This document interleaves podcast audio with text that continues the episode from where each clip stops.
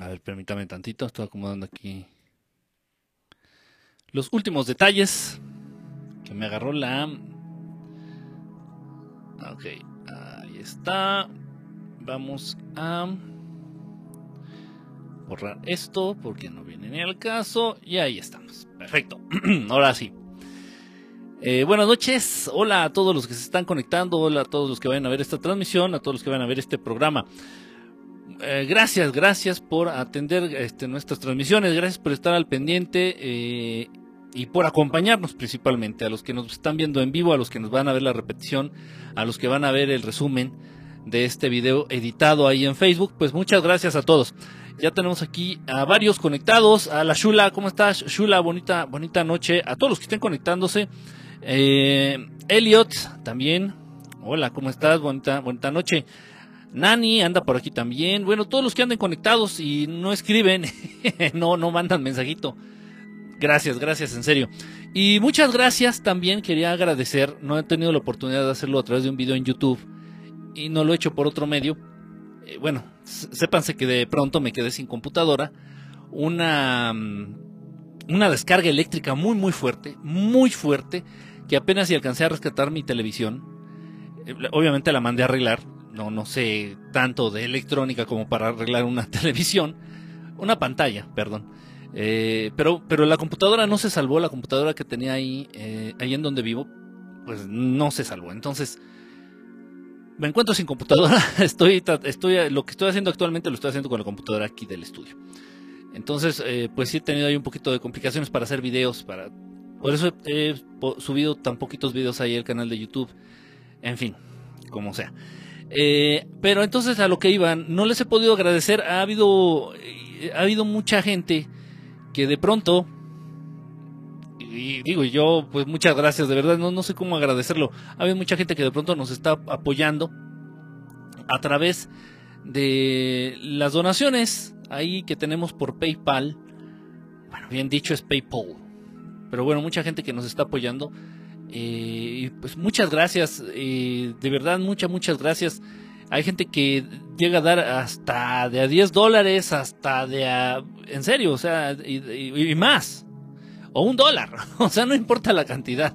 O sea, de verdad, eh, un dólar, que son 20 pesos mexicanos, habla de esas ganas de, de apoyar, esas ganas de decir, bueno, aquí estoy, te veo y me parece que lo que dices o lo que haces no es tan mierda. Eso dice un dólar. Sí, obviamente el dinero pues me sirve mucho, pero no es tanto el dinero, créanme. Es, es lo que significa en sí. Pues muchísimas gracias, no había podido eh, agradecer. De pronto llegaron muchos, muchos donativos. Qué padre, de verdad, qué padre. No sé, han de contar, se han de contar unos no sé, unos 70 más o menos, una, unas 70 personitas por ahí que, pues muchas gracias. También yo creo que tiene que ver que algunos videitos ahí en Facebook se han vuelto pues virales. Algunos videitos que he subido a la página de Verdad Estelar en Facebook han llegado a mucha gente y pues yo creo que esto ha abierto también las puertas a, a más personas y obviamente pues más personas eh, que se unen a, esto ayudando, repito, con un dólar, pero pues ya es bastante, bastante bueno. Y, muchísimo más, ¿eh? Hay gente que se ha, dado mucho, mucho más. Muchas gracias de verdad a todos los que, los que han, los que se han tomado la molestia y han, y han apoyado en, este, en este sentido. Eh, ¿Quién más anda por aquí? Y bueno, también a los que dan super corazoncitos aquí en, en Pesco, ¿eh? No, no, no estoy haciendo menos. También muchas gracias, muchas gracias. Este, anda por aquí Casper también. Hola Casper. Este, ¿quién más anda por aquí? Bueno, andan más conectados, pero pues no, no dicen nada. Pues Yara anda por aquí también. Bonita noche. Hola a todos, gracias, gracias por estar aquí. Eh, híjole, este tema es súper interesante, bien interesante, en serio, este, el tema que vamos a tratar en esta ocasión, que son las enfermedades. Ojo, esto real, hay muchísimos casos, no de todos los casos, y aclaro, no de todos los casos conozco a alguien en persona, alguien de manera directa algunos de estos casos eh, obviamente son de los clásicos que me he enterado a través de los libros, me he enterado a través de, terceras personas, pero son reales, pero existen. Eh, aún así, he tenido la oportunidad de estar en contacto con personas, con humanos, que han adquirido alguna enfermedad por estar, por entrar en contacto con extraterrestres o con sus naves o con algún objeto que, sea que les pertenezca a ellos, que les pertenezca a los extraterrestres, algún objeto de origen no humano. Esto es real, esto existe y hay que ser muy cautos, hay que ser muy cautos. Yo y ustedes lo saben, ustedes lo saben. Eh, ojalá y no se trabe, estoy viendo a mí, a mí la transmisión se está trabando un poquito. Espero que no sea el caso de ustedes.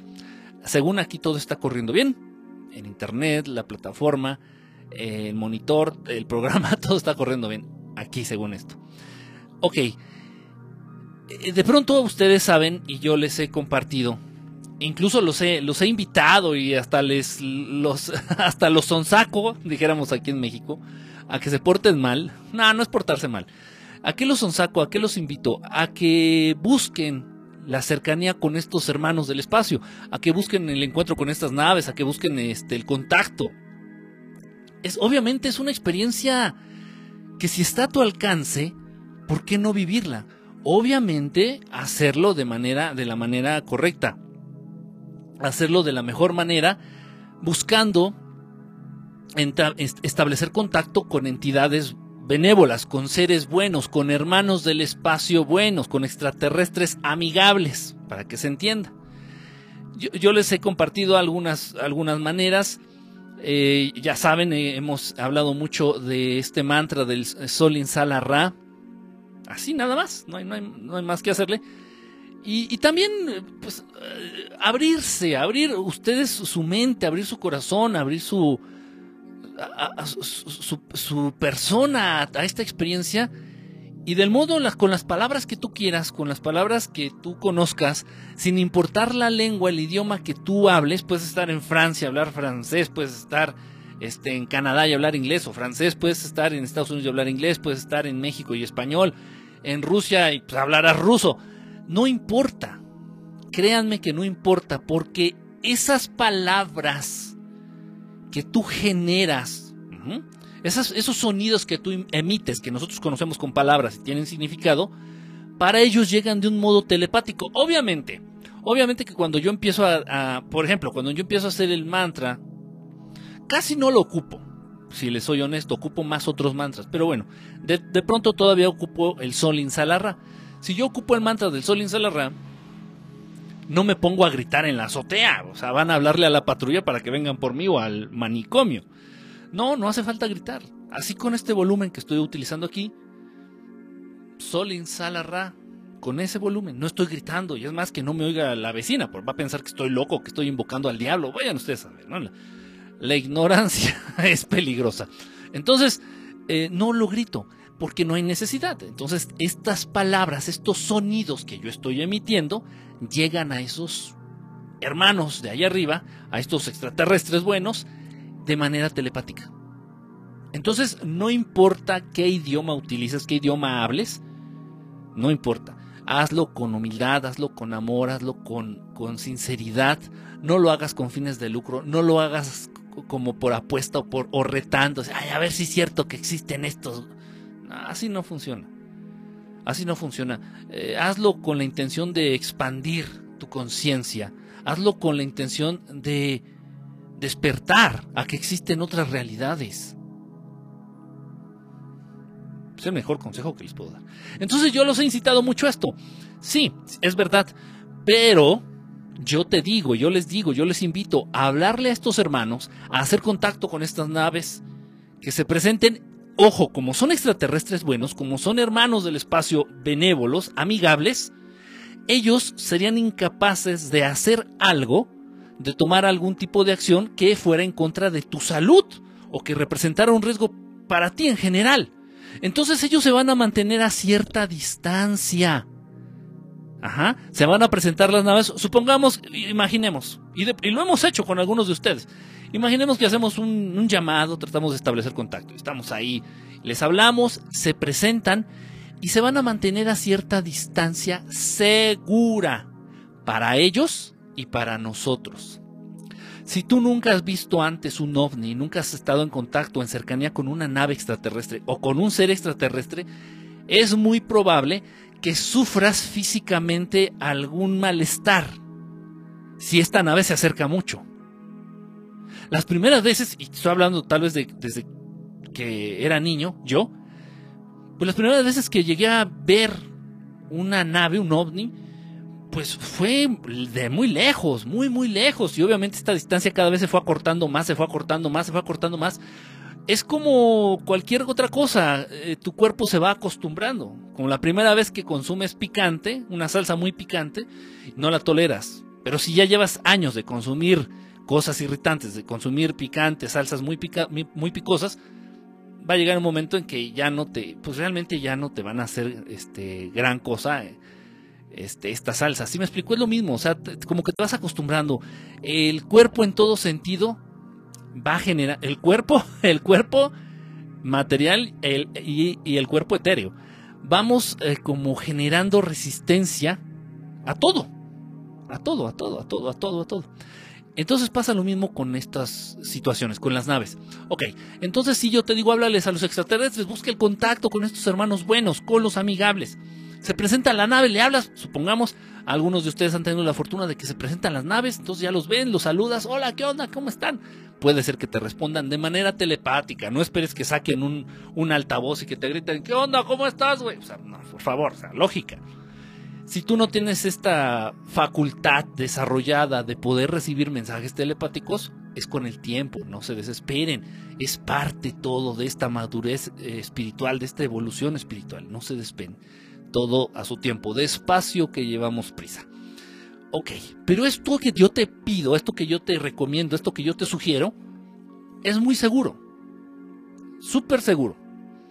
De este tipo de contacto, de este tipo de cercanía con los extraterrestres buenos, nunca nadie ha salido lastimado o nunca nadie ha salido este, con una enfermedad o con una dolencia o con algo, un malestar físico, nunca. Nunca, nunca, nunca, nunca, nunca. Obviamente, si estuviera, si se pusiera en riesgo tu integridad física, nunca te sugeriría y para nada te recomendaría que buscaras este contacto con los hermanos del espacio. Se entiende. Pero esto es real cuando se establece contacto de manera muy cercano, cuando, cuando hay una cercanía, hablando de distancia física, cuando están muy cerca, algunos extraterrestres, por lo general extraterrestres malos, extraterrestres hostiles, cuando llegan a estar muy cerca, generan todo tipo de enfermedades muchas enfermedades, muchos malestares físicos, muchos malestares físicos.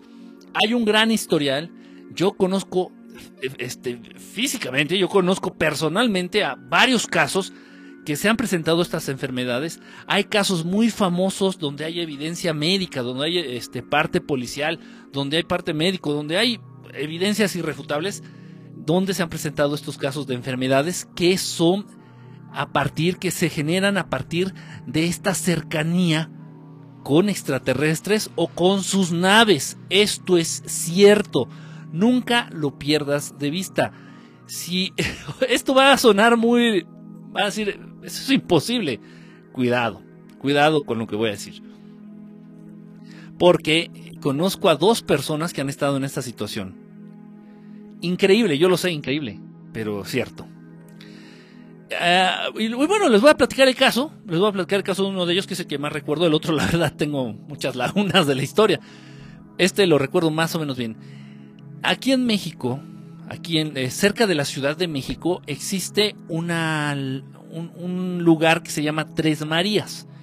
Queda sobre una carretera muy famosa que te lleva a Acapulco o te lleva a Cuernavaca, que es la misma carretera. Entonces, bueno, sobre esa carretera está este lugar que es Tres Marías, es como un poblado en donde generalmente haces un, te detienes, haces una pausa para, para desayunar. Los que vamos manejando por la carretera, hacemos una pausa ahí, en este lugar, en este poblado, para desayunar, para comer una quesadilla, una sopa de médula, una sopa de hongo, que es deliciosa ahí en ese lugar. Si no han ido a, desayunar, a almorzar a Tres Marías, viven aquí en México, no manchen, ¿qué les pasa? En fin, exactamente a esa altura de la carretera, estará como a una hora, más o menos, digo, no, no tengo bien claro el, tiempo y las distancias, estará como a una hora del Distrito Federal, de la Ciudad de México, este lugar que les menciono. Están unas lagunas, unas lagunas hermosas, con el agua helada, helada el agua. en alguna ocasión se me ocurrió meter, meterme a, según yo, intentar nadar. Es, es, imposible, el agua está helada. En fin, existen estas lagunas ahí, eh, sobre esta carretera, ahí en Tres Marías, muy famosas, en donde tú puedes ir a acampar. Tú puedes ir de picnic, puedes ir con tu familia. Es un lugar hermoso, hermoso, así, desborda de belleza, de naturaleza. Existen árboles gigantescos, gigantescos, súper antiguos, están las lagunas, eh, hay mucha flora, mucha fauna silvestre, este, hay muchos conejitos, hay muchas ardillas, es un lugar hermoso, es un lugar hermoso, ya hasta me dieron ganas de ir. Entonces, pues en ese lugar, déjenme decirles, esta personita que no es tan ajena a mi vida, esta persona, un amigo, de hecho es amigo mío, este amigo, que fue, tendrá como unos 10 años yo creo que ocurrió esto, este amigo va de campamento. Va de campamento a este lugar, a estas lagunas. Eh, pues todo bien, aparentemente no había ningún problema, todo estaba transcurriendo conforme lo esperado, hicieron una fogata, eh, llevaron unas latas de alimentos, algunos llevaron, este, ya saben, los típicos bombones, este, los marshmallows para asar ahí en la fogata, algunos llevaron este, carne, cenaron, cenaron eh, y ya después pues se retiraron, se fueron a dormir. Y a este amigo de pronto le empezó a doler el estómago. Le empezó a dar un dolor muy fuerte de estómago. Eh, no fue coincidencia, no fue debido a los alimentos que consumió previamente. No, un dolor muy raro de estómago. Entonces dijo que no podía dormir. Se levanta, se despierta, se levanta, sale de la tienda de campaña obviamente estaban compartiendo la tienda de campaña, él estaba como con otros, otras cuatro personas, no, no sé cuántos. Sale de la tienda de campaña y se, dirige a internarse un poquito, digo, era de madrugada, eran como las 2 de la mañana, si bien recuerdo. Eh, trata de internarse un poquito en el, bosque. ¿Para qué? Pues para intentar este, hacer del baño, ¿no? A ver si se le mejoraba el estado del estómago. Dice que en cuanto se empezó a acercar a, internarse un poquito más al bosque, se empezó a sentir mejor, pero así de una manera increíble. El estómago, el dolor de estómago desaparecía. Continuó acercándose más, internándose más. Él seguía con la intención de hacer sus necesidades ahí en el bosque. Entonces se internó un poco más y se dio cuenta que ya no le dolía el estómago. Pero al mismo tiempo se dio cuenta que había algo que brillaba, algo que emitía una luz muy, muy cabrona, muy, muy fuerte. Ok, entonces agarra, le llama la atención pensando tal vez que era un automóvil que había entrado por un lugar incorrecto a, la, a esas lagunas, a las lagunas, y dijo, bueno, pues ¿qué están haciendo ahí? ¿Se será gente que está cazando? ¿Qué están haciendo? Él pensó que era un automóvil con las luces encendidas. Total que se acerca y incluso tengo el dibujo, no lo traigo, no, no tenía pensado contar esto, tengo el dibujo ahí conmigo. En la, en la próxima transmisión les, les muestro el dibujo. El dibujo que él de mano, de, de su propio mano y puño, él, él, hizo. Es este amigo del objeto que vio. Eh, ok, pues lo describió como una nave discoidal. Yo creo que ha de haber sido como un diámetro mínimo de unos 15 metros. Mínimo de 15 metros. Ahí en ese lugar, en las lagunas que están ahí en Tres Marías. Impresionante. Dice, es una cosa increíble. Dice, yo no, podía creer. Dice, eso sí, dice, mi malestar físico del estómago se me quitó. Todo, no me dolía nada. Dice, físicamente, haz de cuenta que me sanaron de todo. De, así como por magia. De pronto así me sané de todo. Pero cometió el grave error de acercarse mucho. Cometió el grave, gravísimo error de acercarse mucho a esa nave según lo que ocurrió, entonces, ya después él empezó a, sentir, ojo, al inicio se sintió bien, ya después empezó a sentir un malestar, una pesadez física increíble y náuseas. Entonces trata de regresarse, dijo, ya le dio, ya sintió miedo, Ya ahí sintió, al sentir el malestar físico, sintió miedo, entonces trata de regresarse como puede, llega a la, a la casa, a la, esta, este, a la tienda de campaña, ah, perdón, se me fue el nombre, a la tienda de campaña y cae, cae dormido, así, pero inconsciente, totalmente inconsciente. Hasta la mañana siguiente, hasta la mañana siguiente, bueno, yo, según lo que pasó esto, hubo algo, tal vez este amigo mío tiene algo en él que lo alerta cuando hay este tipo de entidades cerca, cuando estas entidades están cerca, cuando algún tipo de extraterrestre está cerca, este amigo eh, pues tal vez tiene esta capacidad de distinguirlo. Puede ser. Eso, eso, es, eso es real. Ok. Pero como no vio a nadie, o sea, vio el ovni, pero no vio a ningún extraterrestre, no vio a los tripulantes, como no vio a nadie, yo estoy seguro que no estaban tratando de entablar contacto con él.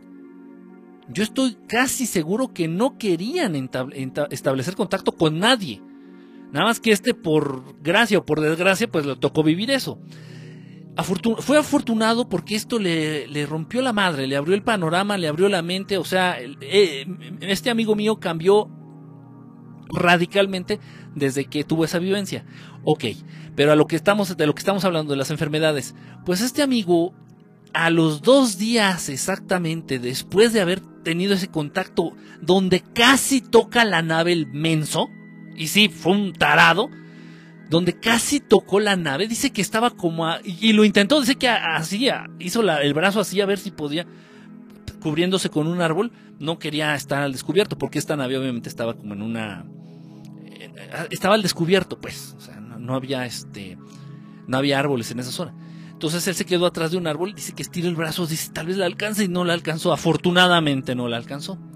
Pues a los dos, tres días, este compañero, este amigo, empieza a experimentar una sensación, y esa es una de las enfermedades, bueno, que también aquí las traigo, es que las apunté porque esas sí son, pues es información que debo dar este, un poquito más eh, puntual. Eh, lo que es el endurecimiento de sus articulaciones como que todo el tejido blando de su cuerpo, de este amigo, de este, de este amigo que tuvo ese contacto, esa cercanía increíble con una nave, ahí en Tres Marías, este amigo empezó a experimentar un endurecimiento de casi todo el tejido blando de su cuerpo. ¿A qué me refiero?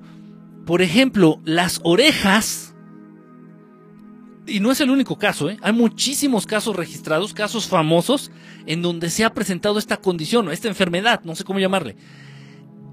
Los tejidos blandos del cuerpo humano se empiezan a endurecer. Y eso incluye el material que tenemos en las articulaciones. Entonces, lamentablemente al día de hoy, que no han podido encontrar la manera de revertir esa maldita condición, pues este amigo se mueve como robot. Sí se mueve y camina, pero como robot. Hace un solo movimiento en una sola dirección. No puede hacer círculos, por ejemplo, con el hombro, no. O lo levanta, o lo hace para adelante, o lo hace para atrás y, despacito. Ahora bien, las orejas, las, las, el, el, el cartílago, el, de lo que están hechos las orejas, las orejas las tiene duras, duras, duras, duras, duras como piedra, como piedra. La nariz, del mismo modo, la nariz no se le puede mover nada, la nariz la tiene así completamente dura. Las articulaciones, las uñas, las uñas se le hicieron muy gruesas, le salen muy, muy gruesas, pero gruesas, gruesas, muy gruesas. Le, cuesta muchísimo trabajo poder cortar las uñas, tiene que meter las manos en agua caliente para cortarse las uñas tiene que meter las manos en agua caliente, según yo nunca lo he visto, es esto me lo ha platicado. De hecho ya no vive aquí en México, se fue precisamente por esta condición que surgió a partir de este de esta cercanía con esa nave, tuvo la necesidad de irse a vivir a Estados Unidos, a ver si allá lo pueden ayudar con algún tipo de tratamiento. Yo le sugerí que se fuera a Cuba, pues porque poco mucho eh, los avances médicos en Cuba son mejores que en Estados Unidos y que en México, siendo honestos. Pero bueno, él decidió irse a Estados Unidos. Eh, y pues bueno, dice que sí tiene que remojar las manos, las uñas de las manos en agua caliente, casi por una hora, para poder este, cortarlas y con, con unas tijeras así especiales, no sé qué, o sea, terrible. Obviamente él no lo buscó, tal vez esto fue un accidente eh, y, y, tal vez los extraterrestres, estos extraterrestres no querían hacerle daño a él y tampoco lo querían contactar, simplemente se dio. Ok, después de contarles esta anécdota, después de contarles esto, ahí va lo que les iba a decir. Si por alguna circunstancia, situación súper increíble, ustedes, algunos de ustedes que llegue a ver este, este programa, este, este video, llegaran a estar en esa situación, que vieran un ovni, imagínate que, no sé, sales al campo de pronto, lo que sea, o allá en tu casa y, y te ocupas en la azotea con un ovni, sal corriendo. sal corriendo. Ni te acerques, ni busques contacto, ni trates de tocar la nave, ni trates de arrancarle un cachito, ni no, no, no. Es extremadamente peligroso para tu salud. De verdad. Es muy peligroso. Yo sé que puta, o te ganan las ganas, yo sé que te gana la curiosidad, yo sé que te... No, no, no. Luego por ahí, híjole, ay, se me fue el nombre. Déjenme, déjenme ver si lo encuentro. Este,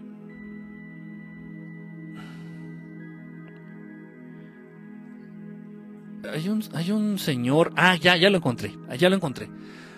Hay un señor que no sé a partir de qué hecho o por qué mérito.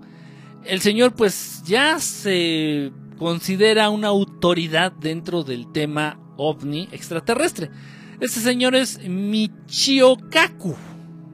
Michio Kaku. Este. A ver, espérame tantito. Voy a tratar de poner una foto Voy a tratar de poner una foto del señor. Es que eh, estoy viendo cómo le hago. ah, ok, a ver. Aceptar. Ay, Dios mío. Yo lento y la computadora lenta. Nos hacemos una. A ver, miren, aquí tengo la, aquí tengo la imagen. Miren, miren ustedes. Este es el señor Michio Kaku. ¿Ok? Ahí está el señor Michio Kaku. Repito, no sé a partir de qué o cuál ha sido el motivo, la razón, la circunstancia por la cual eh, este señor de pronto pues se, se, considera toda una autoridad dentro del tema extraterrestre. No sé ni me interesa. Ok, pues vi unas declaraciones de este señor en, en revistas eh, serias que tratan de este tema, en publicaciones, en páginas importantes aquí en Internet. Eh, pues lo mismo que hablan de este tema, ovni, extraterrestre, y este señor diciendo, si tienen la oportunidad, así lo dijo, ¿eh? bueno, palabras más, palabras menos, si tienen la oportunidad de subirse a una nave, pues róbense algo que se encuentren por ahí, róbense algo, este, y tráiganselo, total, para los extraterrestres no es delito robar. Son las declaraciones de esta gran eminencia de nivel internacional llamado Michio Kaku. Son las declaraciones de este señor. Ok. Si tú te llegas por cualquier circunstancia, porque te abducen o porque te contactan o porque de cuates así de brothers, oye, ¿qué pasó, güey? O sea, pues te invito a mi nave, cabrón. O sea, subes a sus naves. Ok, es todo un tema, ¿eh? Subes a la nave y se te hace fácil, como dicen los rateros, se te hace fácil robarte una pluma por decir algo. Se te hace fácil robarte una pluma de ahí de la nave, la agarras y te la guardas acá, en las chichis como le hacen las señoras que van al mercado. Puede ser que estés firmando tu sentencia de muerte. No porque los extraterrestres te vayan a reclamar y te vayan a, agarrar a patadas porque les robaste una pluma, no. Sino porque ese objeto que no fue preparado es de manera especial para que tú lo tuvieras, te puede estar matando. Tal vez en cuestión de días, tal vez en cuestión de años, quién sabe. esto es real, esto, esto así es. Tan es así que hay un caso, y bueno, eh, aquí sí por cuestiones de cercanía y por cuestiones de que son personas que fácilmente pueden ubicarse, pues no voy a dar el nombre.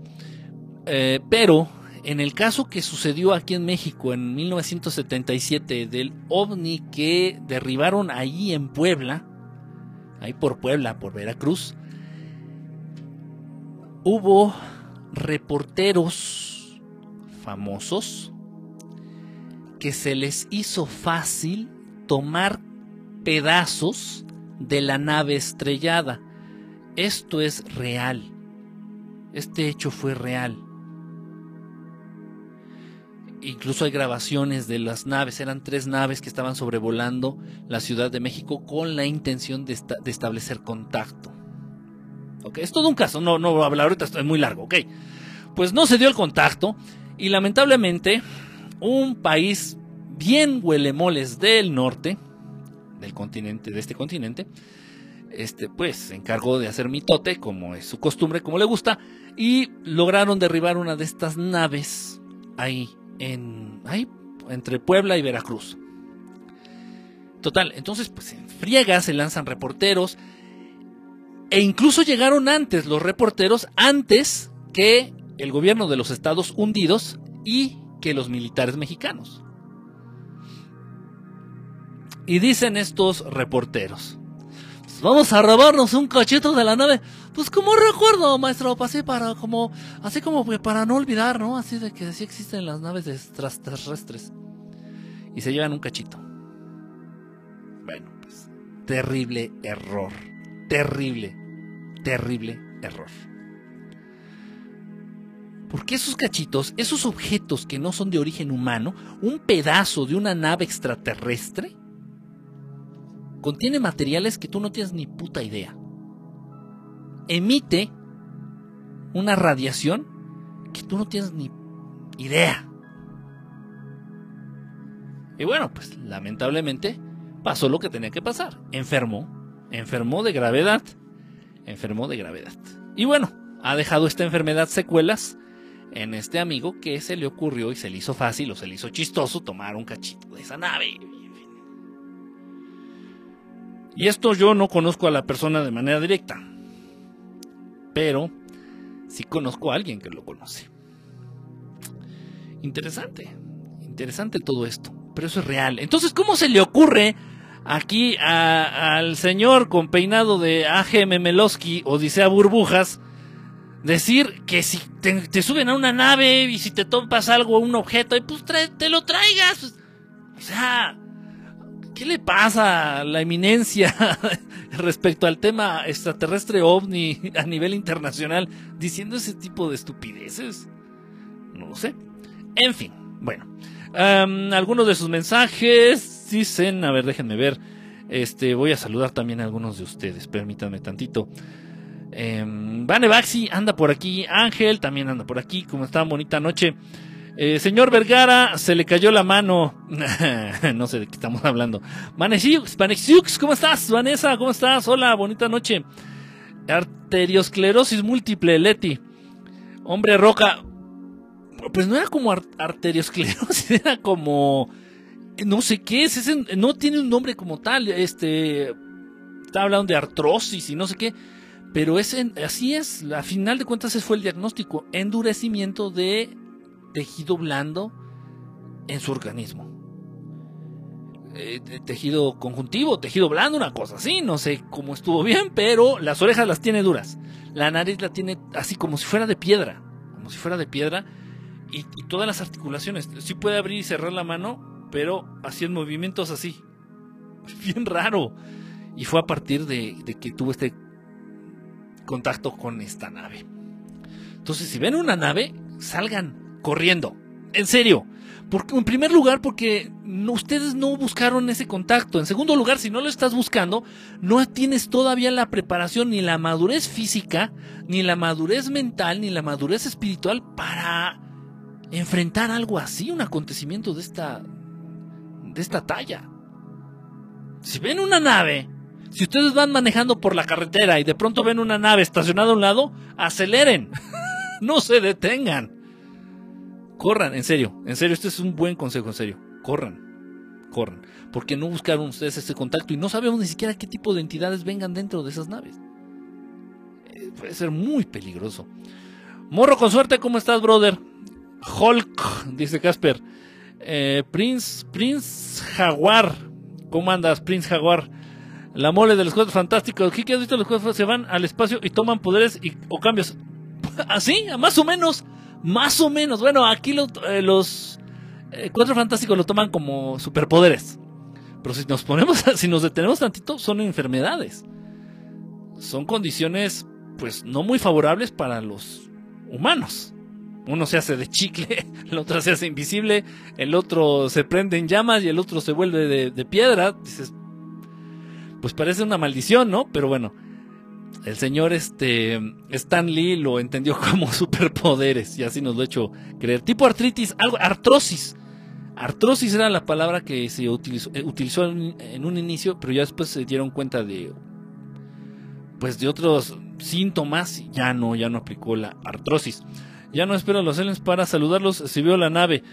Mucha radiación de las naves. Después de estar muy cerca a la nave, todo te sabe aluminio sí se ve afectado el sistema, el, sentido del gusto principalmente. Fíjate que eso no lo... ese, se me, ese se me resbaló, se me chispoteó, no lo puse. Pero sí tienes razón. Tienes razón. Mm. Qué raro que sepas. Pris Azagari. ¿Cómo estás, Pris Azagari? Bonita noche. Es que llevar a su casa pieza arqueológica. Sí, así como que dijeron, pues vamos a llevarnos un cachito. Cuidado, eh. Cuidadito. Eh, hola, Paliacate Estelar. ¿Cómo estás, Pris? Pero ¿Qué tiró lo que tomó de la nave? ¿No tienes video fotos de la nave de, Puebla? No, no, no, no, Quien estuvo ahí presente, de quien sí puedo dar su nombre, porque él mismo lo ha aceptado, es este del maestro Salvador Freicedo. Estuvo ahí, vio la nave vio la nave y se lo madrearon los militares, tanto gringos como mexicanos. Y uno se puede preguntar, ¿y qué hacía la milicia? ¿Qué hacían los militares gringos en México? ¿Y cómo es posible que hayan llegado en tan poco tiempo? Esas preguntas se las dejo de tarea. Querían saquear la nave. Buenas noches, Kikín. ¿Cómo estás, brother? Es como el primo de un amigo. Es como el primo de un amigo. Eh, presente, Richie. ¿Cómo estás, Ricardo? Alto, sabroso, desmadroso. Este, hola, ¿podrías mandar saludos a Lola y Abril que te están escuchando? Eh, Lu Agro, a Lola y Abril, hola Lola y Abril, hola, les manda saludos, Lu Agro, agropecuario, ¿qué? Mauki, Mauki Nick, no sé, Rick, suena falso. Todo esto, todo, todo lo referente a casos eh, que tengan que ver con ovnis y extraterrestres van a sonar, falsos. Para quien no lo ha vivido. Para quien no lo ha vivido, todo eso es, no manches, ¿cómo crees que eso? Yo lo sé. Giro, Giro Changa, ¿cómo estás, Giro? Bonita noche, Giro, Giro, Giro. Raro. Eh, sí, eh, anda por aquí también ya Leti. Leti, bonita noche. Ah, ya te cambiaste, te pusiste la pinche chula, la pinche chula. ¿Qué onda? ¿Por qué el nombre? Buongiorno, buongiorno tutti. ¿Cómo estás, Filipo? ¿Le quería quitar la llanta de refacción a la nave? Pues no lo dudo. Es peligroso. Es peligroso entrar en contacto. Eso que quede bien claro. Es peligroso entrar en contacto cercano, tanto con naves como con extraterrestres. Es peligroso. Luego también la pregunta de oro. Oye, ¿qué? A ver, ¿qué pasó? Dime. yo, yo, con mi voz bien, bien de galán de Televisa, ¿no? Sí, a ver, sí, dime cuál es tu duda. Oye, ¿qué Yo quería preguntarte, es que, ¿por qué? Pues, no es justo, Pues, este, ¿por qué pues, se establecen contacto así, haz de cuenta, pues, como con otras personas y por qué conmigo no? Sí se puede establecer contigo también eh, contacto, Anacleto, también contigo puede existir este, este contacto cercano. Pero se tiene que trabajar, a veces te puede llevar años, eso depende también de la persona. Te puede llevar años. Porque tienes que trabajar esto, porque no importa que sean seres extraterrestres buenos o extraterrestres malos, vienen de un lugar muy distinto a donde tú vives. vibran en una frecuencia muy distinta a la que vibran las cosas de este planeta.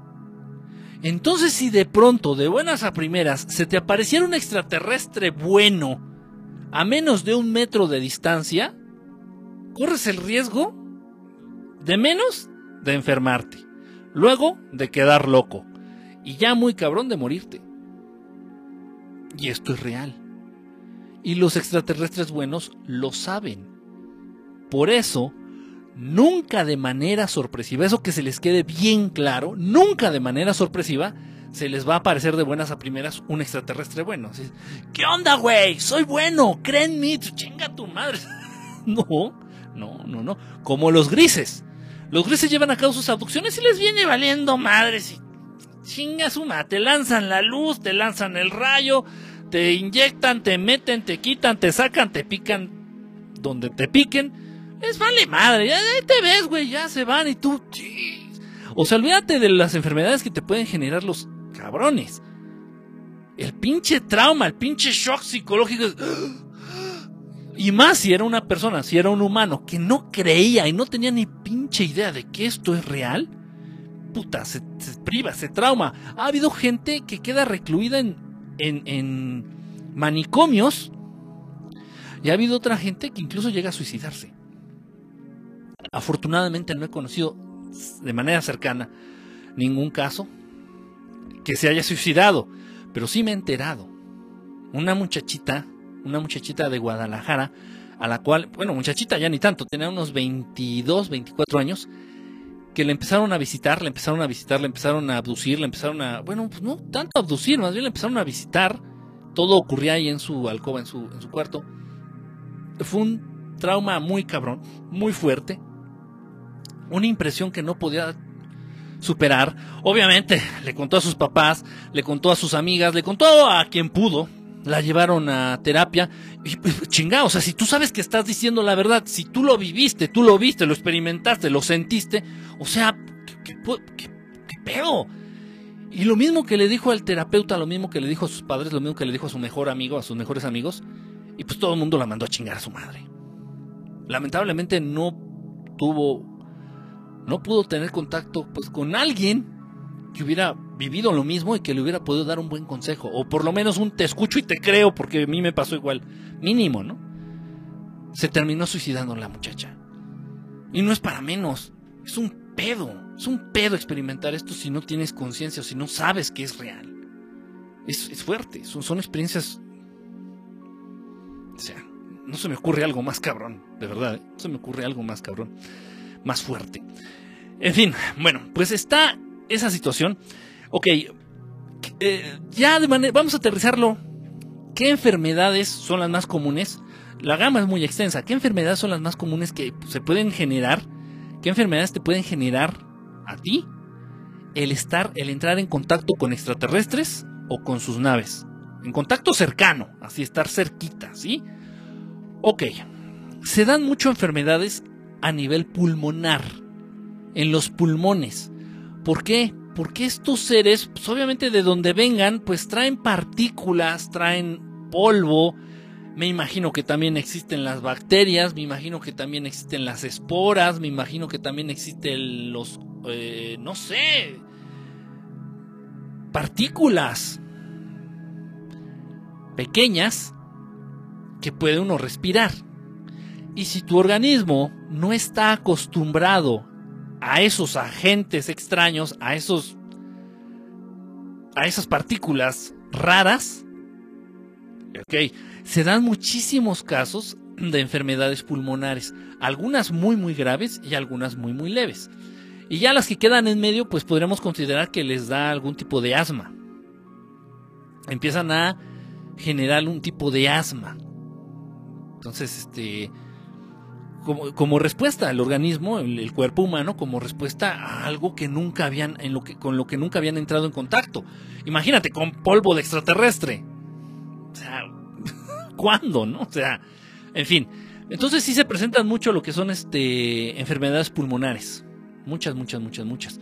Eh, pasa de pronto casi como si fueran este resultados del tabaquismo, hagan de cuenta Entonces, dificultad ya para respirar, la capacidad pulmonar se ve disminuida. Eh, en fin, entonces ese, ese tipo de enfermedades son muy comunes. Muy comunes. Por eso, ojo, esto que les estoy diciendo, las agencias especializadas, principalmente de los Estados Unidos y de Rusia, lo saben a la perfección. Entonces, cuando ellos llegan a derribar una nave, es muy raro, ojo, y esto lo aclaro, es muy raro que una nave extraterrestre, una nave de origen no humano, se caiga y se estrelle. Es, es rarísimo, porque ocupan otro tipo de tecnología.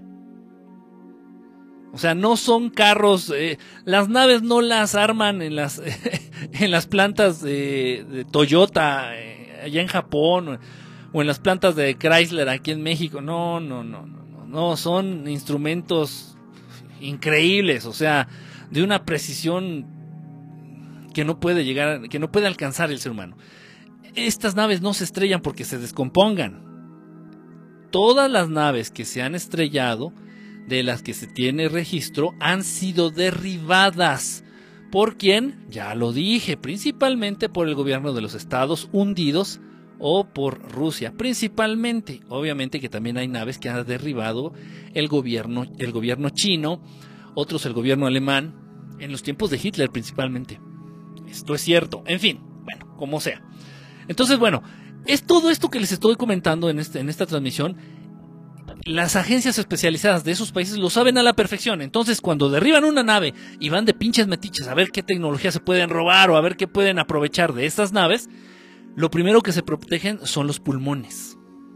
Lo primerito que se protegen son los pulmones, las vías respiratorias. Entonces se ponen máscaras con oxígeno como tanques de buzo, con oxígeno. Y uno puede decir, ¡ay, qué mamones! ¡ay, qué payasos! Pues, ¿qué quieres? Pues, ellos lo saben, lo saben a la perfección. Vean la película de ET y para que se den idea. Las medidas de seguridad que toma ahí el gobierno de los Estados Unidos en la película de ET, así, así son las que, las, en serio, esas son verdaderas. Es lo que a mí me sorprende del señor Steven Spielberg, porque es una Spielberga. ¿De dónde saca esta información? Ya sé, y está como muy, muy claro que sí, es, eh, ha sido contactado, pero por supuesto. Pero aparte hay una información ahí que dices de dónde lo obtuvo, en fin, como sea. Pero bueno, vean la película de ET, el extraterrestre, y las medidas de seguridad que toma el, gobierno de los Estados Unidos ahí en la película son las mismas que toma en la vida real, en la actualidad. En la actualidad. Ok, ¿qué otro tipo de enfermedades muy comunes? Lamentablemente el cáncer. El cáncer. Eh, ¿Por qué? El cáncer por la radiación. Por la radiación, algún tipo de cáncer. ¿Qué tipo de cáncer? Pues, que sea, ahora sí que al que estés más propenso. ¿Por qué? Por la radiación que emiten tanto las naves extraterrestres como los seres extraterrestres.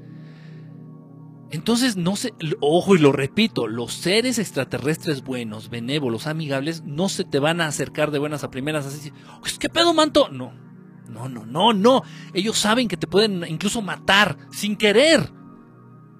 Dicen, no, no, no, aléjate, aléjate. Hasta te pueden llegar a paralizar para que no te acerques. Porque te pueden hacer daño. Y ellos lo saben. Y no quieren hacerte daño. ¿Por qué? Pues porque son extraterrestres buenos.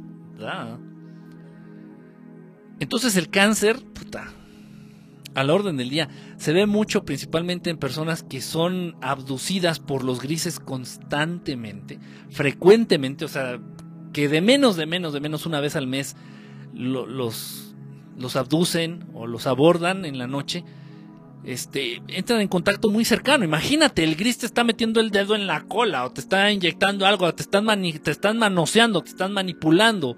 La nave, las naves de los grises, generalmente pues quedan a no más de 2-3 metros de la ventana o del balcón en donde se estacionan, por decirlo de algún modo. O sea, a estos cabrones les vale madre si te matan o si te enfermas o lo que sea. Ellos van por lo que van y se acabó. Cumplen órdenes y se acabó.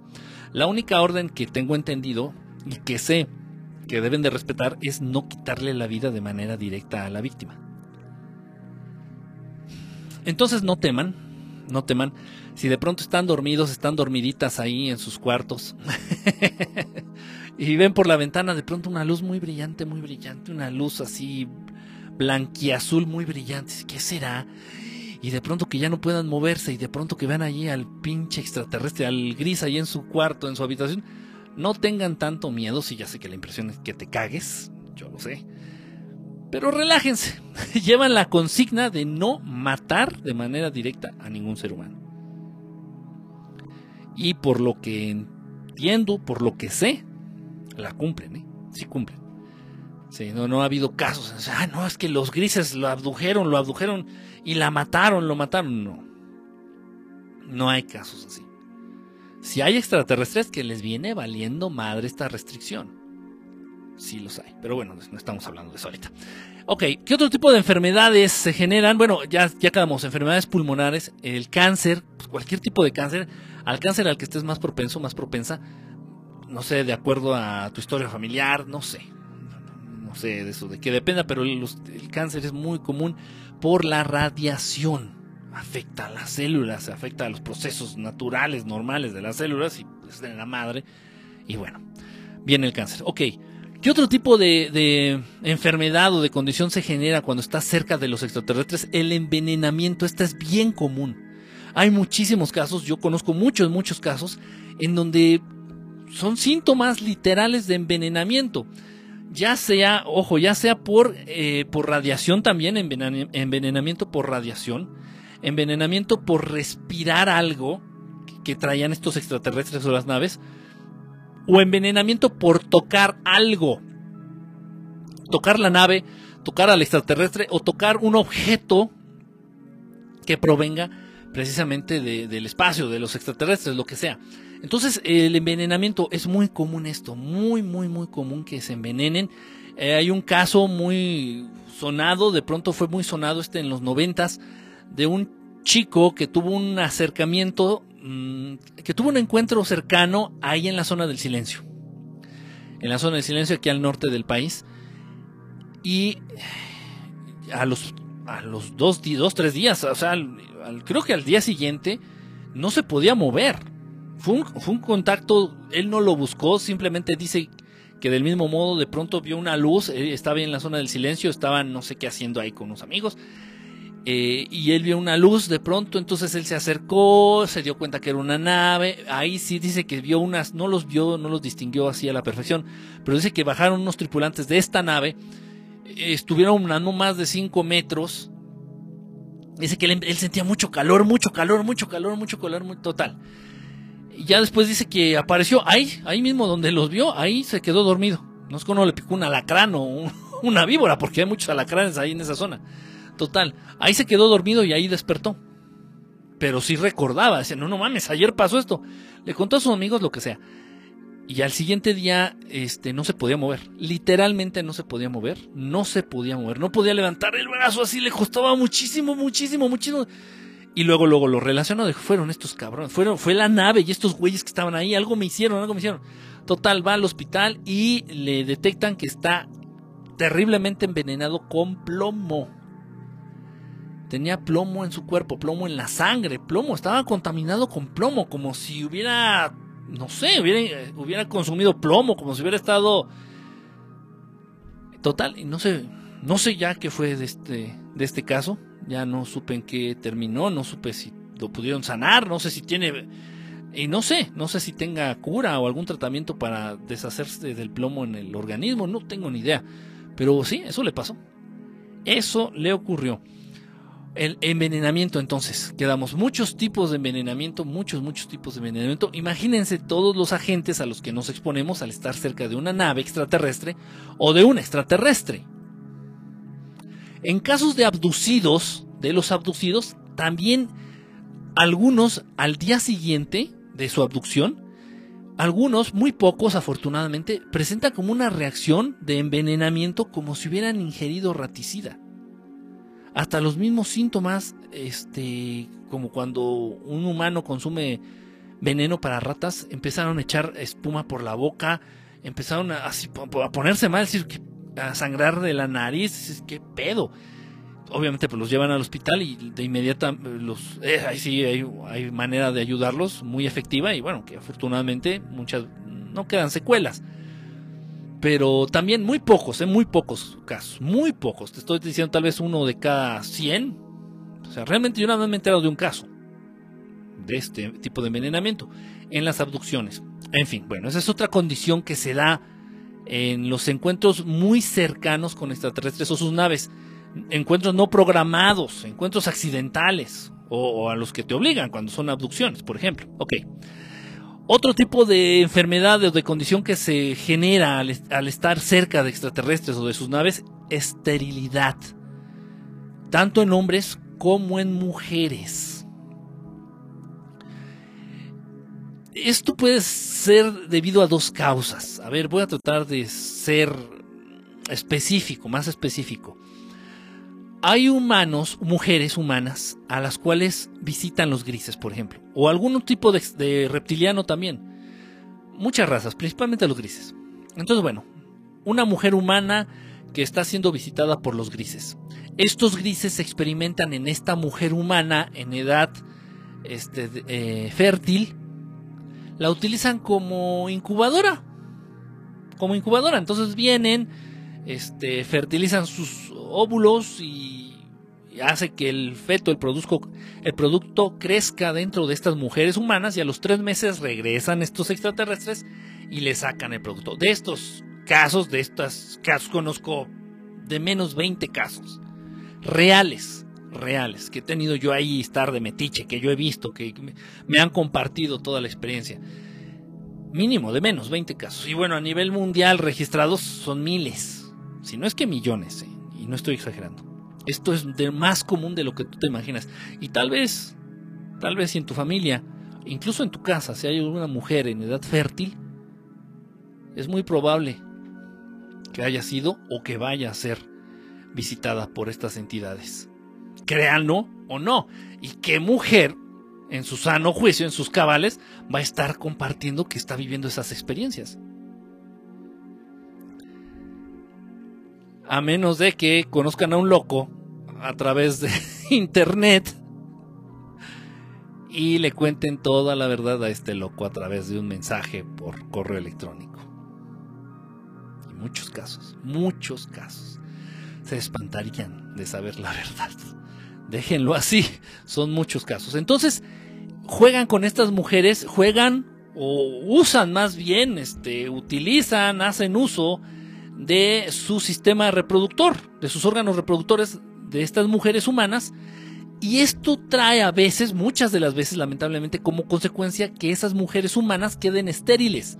En el momento en que estas mujeres pues ya deciden formar una familia, tener hijos, ya no pueden. Ya no pueden. No sé qué qué sea, no sé qué es lo que hayan hecho estos extraterrestres, los grises, no sé si hayan quitado algo, no sé si hayan añadido algo, no lo sé, pero en muchos casos las mujeres que son, las mujeres humanas que son utilizadas como este, incubadoras in vitro, quedan estériles. Me atrevo a decir que tal vez la mitad de los casos. La mitad de los casos. Y en los hombres también es lo mismo. ¿eh? En los hombres hay, eh, o sea, no están exentos, no están exentos mis reyes. A los hombres humanos cuando los visitan eh, los grises, y tratan de extraer semen, como si fueran a ordeñarlos, así de plano, les extraen semen. Ojo, pero no, para ello no, no, no lo hacen del modo en el que a ti te gustaría que lo hicieran. no, utilizan como una jeringa con una aguja larga y esa aguja la, la pueden este, meter la aguja, este, pues en, la zona del bajo vientre, en la zona a través del escroto, o sea, puta. No, y dicen que, afortunadamente yo no he pasado eso, pero dicen que duele a la madre. Dice que es extremadamente doloroso eso. Y lo así, les extraen este semen a los hombres y repito, los ordeñan como si fueran vacas. Pues esos hombres que atraviesan esas experiencias también, muchos de ellos quedan estériles también. Es verdad. Entonces la cercanía a veces con estas naves Ok, eso es porque eh, estos seres experimentan y juegan ahí con los órganos sexuales de, eh, de, los humanos, sus órganos reproductivos. Pero hay otros casos en donde nada más por estar cerca de la nave quedan estériles. Hubo un caso muy eh, impactante, tal vez no muy famoso, pero muy impactante, que se dio en Baja California, en donde estaba un grupo de amigos y de amigas porque era un retiro de una preparatoria, de una universidad, ya eran chavos grandes. Ya tenían peleas en el Coliseo. Entonces ya, ya estaban grandecitos, eh, estaban ellos de viaje de fin de curso, ya saben, ¿no? Se van a graduar y les regalan un viaje, etc. Entonces estaban en este viaje allá en Los Cabos, en Los Cabos. Entonces estaban haciendo un beach party, una fiesta en la playa en la noche. Tenían su fogata, tenían sus marshmallows, tenían sus sus este, bocadillos, sus cervezas, obviamente. Y en la playa, ahí, ahí en la playa se les aparece una nave grande. Les echa la luz, así estaban todos ahí entre bailando, entre borrachos y entre echando caldo, ahí en la playa. Llega la nave, se pone exactamente encima de ellos, les lanza así como un tipo, unas luces, varias luces, este, según lo que dijeron estos chavos, fueron muchas luces este, ellos sintieron así un poquito como de torpeza para moverse en cuestión de segundos. Ya después esta nave dicen que apaga las luces y se perdió de vista. Fue, pues, no fueron más de 10 segundos. Pues todos estos jovencillos, jovencitas, quedaron estériles. Eso fue lo que, de lo que se enteraron. No sé si hubo alguna otra repercusión en algún otro órgano interno. Este, no sé si, no sé qué otro cambio físico hubo en ellos. Pero eso fue en todos ellos, en todos. No recuerdo el número, eh, creo que eran 12 mujeres y eran este, 16 hombres, una cosa así. Todos quedaron estériles. Las mujeres perdieron por completo su, su, periodo, la menstruación los, hombres, eh, los hombres perdieron por completo eh, la capacidad de tener una erección. O sea, no nada más los dejaron estériles a nivel químico, biológico, sino físico. Rarísimo, rarísimo, rarísimo, pero ese caso, este, y aquí en México, ese caso ocurrió y aquí en México. Ok, bueno, es la esterilidad entonces. Em, otro caso muy raro, una enfermedad, una condición bien extraña que se ha dado y que he tenido la desgracia, si lo digo así, de poder verlo con mis propios ojos, de poder acompañar a, una de estas personas. La otra realmente nada me contó su caso, pero de una sí tuve la oportunidad de acompañarla y de verlo. Es de que cuando, ojo, a esta chica la empezaron a visitar una raza reptiliana parecían lagartijas, punto. Parecían lagartijas así, dinosaurios, tiranosaurios rex, así. Este, más o menos. Así. La empiezan a, visitar esta chica aquí de la Ciudad de México. Una vez, dos veces, tres veces.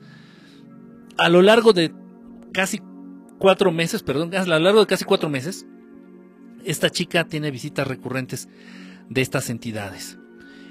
Eh, según lo que ella me platica, lo que ella comenta, nunca la tocaron, nunca la tocaron.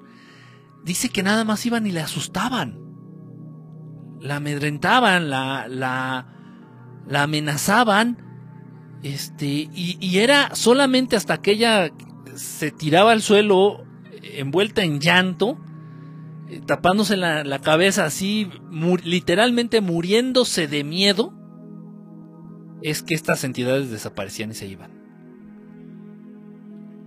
Ok. Esta muchacha tenía un perrito. Eh, un día que ocurre una de estas visitas, el perrito empieza a ladrar. De pronto el perrito se, queda como trabado. La parálisis corporal también la pueden aplicar en animales. Entonces el perrito de pronto estaba ladrando. De pronto se queda así como trabado y ya empiezan a molestar a esta muchacha y le empiezan a decir que la van a matar, que se la van a comer y no sé qué tanta tontería. Según esto es lo que ella me platicó. Y sí, conozco otros casos que también han hecho esto. Unas, algunas entidades reptilianas hacen esto. Sí sé por qué, pero no viene al caso. Total, entonces esta chica pues ya se tira al suelo, se queda privada y toda, ya empieza a llorar, a gritar. Se van, se retiran estos ojetes. Y a la mañana siguiente el perrito amaneció muerto. A la mañana siguiente el perrito amaneció muerto. Ok, pero lo importante, la, enfermedad o la condición que esta chica empezó a desarrollar, desafortunadamente con la visita de estos putos, fue que se le empezaron a caer los dientes. Ojo, y ella no tenía registro, ella no tenía este nada de que no es que ya había venido padeciendo de este gingivitis y tenía un caso agudo de gingivitis y no, no, no, no, no. Esta chica tenía una salud perfecta en sus dientes, perfecta. De hecho, me parece este incluso que no tenía ninguna muela tapada. No tenía ningún trabajo de dentista en, en su boca, o sea, pero tenía los dientes perfectos. Una salud dental envidiable. Pues a partir de esa última visita empezó a perder las piezas dentales, se le empezaron a caer los dientes. O sea, imagínense el pinche trauma. O sea, yo, yo me. O sea, no, me pongo sus zapatos. Eh, yo creo que todos nosotros, o sea, de ahí también yo me baso. Yo creo que todos nosotros hemos soñado con que se nos caen los dientes. Esa sensación tan desagradable, esa sensación tan frustrante, tan de miedo. Así, yo lo he soñado. O sea, imagínate vivirlo, ¿no? No, es increíble. Pues esta chica lo vivió. Y fue a partir de la visita de estos seres que empezó a perder las, las piezas dentales. Terrible, terrible, terrible. Y perdió todas. Todas, todas, de arriba y de abajo. Todas las piezas dentales. Obviamente se tuvo que hacer un, un trabajo dental. Súper, súper complicado, súper costosísimo. Terrible. Afortunadamente creo que no tuvo otra repercusión física esta, esta, esta muchacha. Creo. Pero bueno, aparte del trauma psicológico que le dejaron estos desgraciados. Pero no es el único caso también. Este es el que yo conozco. y esta chica, creo, tiene mucho que no tengo contacto con ella, creo que todavía vive aquí en la Ciudad de México. Pero hay muchos casos también registrados en donde han perdido, después de un encuentro con extraterrestres, empiezan, se les empiezan a caer los dientes. se imagínate qué terrible. Em, voy a leer algunos mensajes. dice, ¿cómo se reproducen esos vatos? Los extrater muchos extraterrestres no tienen eh, la necesidad de tener eh, coito de tener relaciones sexuales físicas. No, muchos de ellos incluso ya no tienen órganos sexuales. Algunos se reproducen ya, depende del nivel evolutivo en el que se encuentran, depende de la raza también y del motivo por el cual se quieran reproducir. Lo que sí es verdad es que, sin importar la raza, la especie, la dimensión, el planeta, necesariamente se necesita de de los de ambos géneros, masculino y femenino. Necesariamente. El único ser que puede reproducir vida él solito es Dios. Nada más. Nada más. Pero muchas razas ya ni siquiera tienen necesidad de coito o de reproducirse. Hay muchos casos, hay este, casos muy famosos, principalmente en Brasil, no sé por qué en Brasil, donde algunas razas de extraterrestres buenos llegan hacen contacto con hombres humanos, humanos hombres, y les piden, así, en serio, les piden de favor a estos humanos hombres que tengan relaciones, tipo relaciones sexuales con mujeres de esa raza, para que puedan reproducir, reproducirse. Hay razas extraterrestres en las que, por ejemplo, los, eh, los hombres, el género, el género de esa raza, el género masculino de esa raza, ya todos son estériles, por decirlo de algún modo, o el, género femenino de esa raza, todas son estériles, por ejemplo. Pero ellos no llegan, te abducen y te obligan y te ponen un cuchillo en el... Órale, este, este, cógete, cógete a mi vieja. No, no, no. Lo piden de favor, lo piden de una manera muy amable y tú puedes decir no gracias y no pasa nada. No, no te preocupes. hay casos muy, muy famosos este, repito, principalmente en, Brasil se dan muchos de estos casos. No sé por qué. Este. Eh, Rosy, ¿cómo estás? Bonita noche. Ah, Ya regresé, pues ¿dónde andabas? Casos extremos queda uno haciendo un programa de ovnis.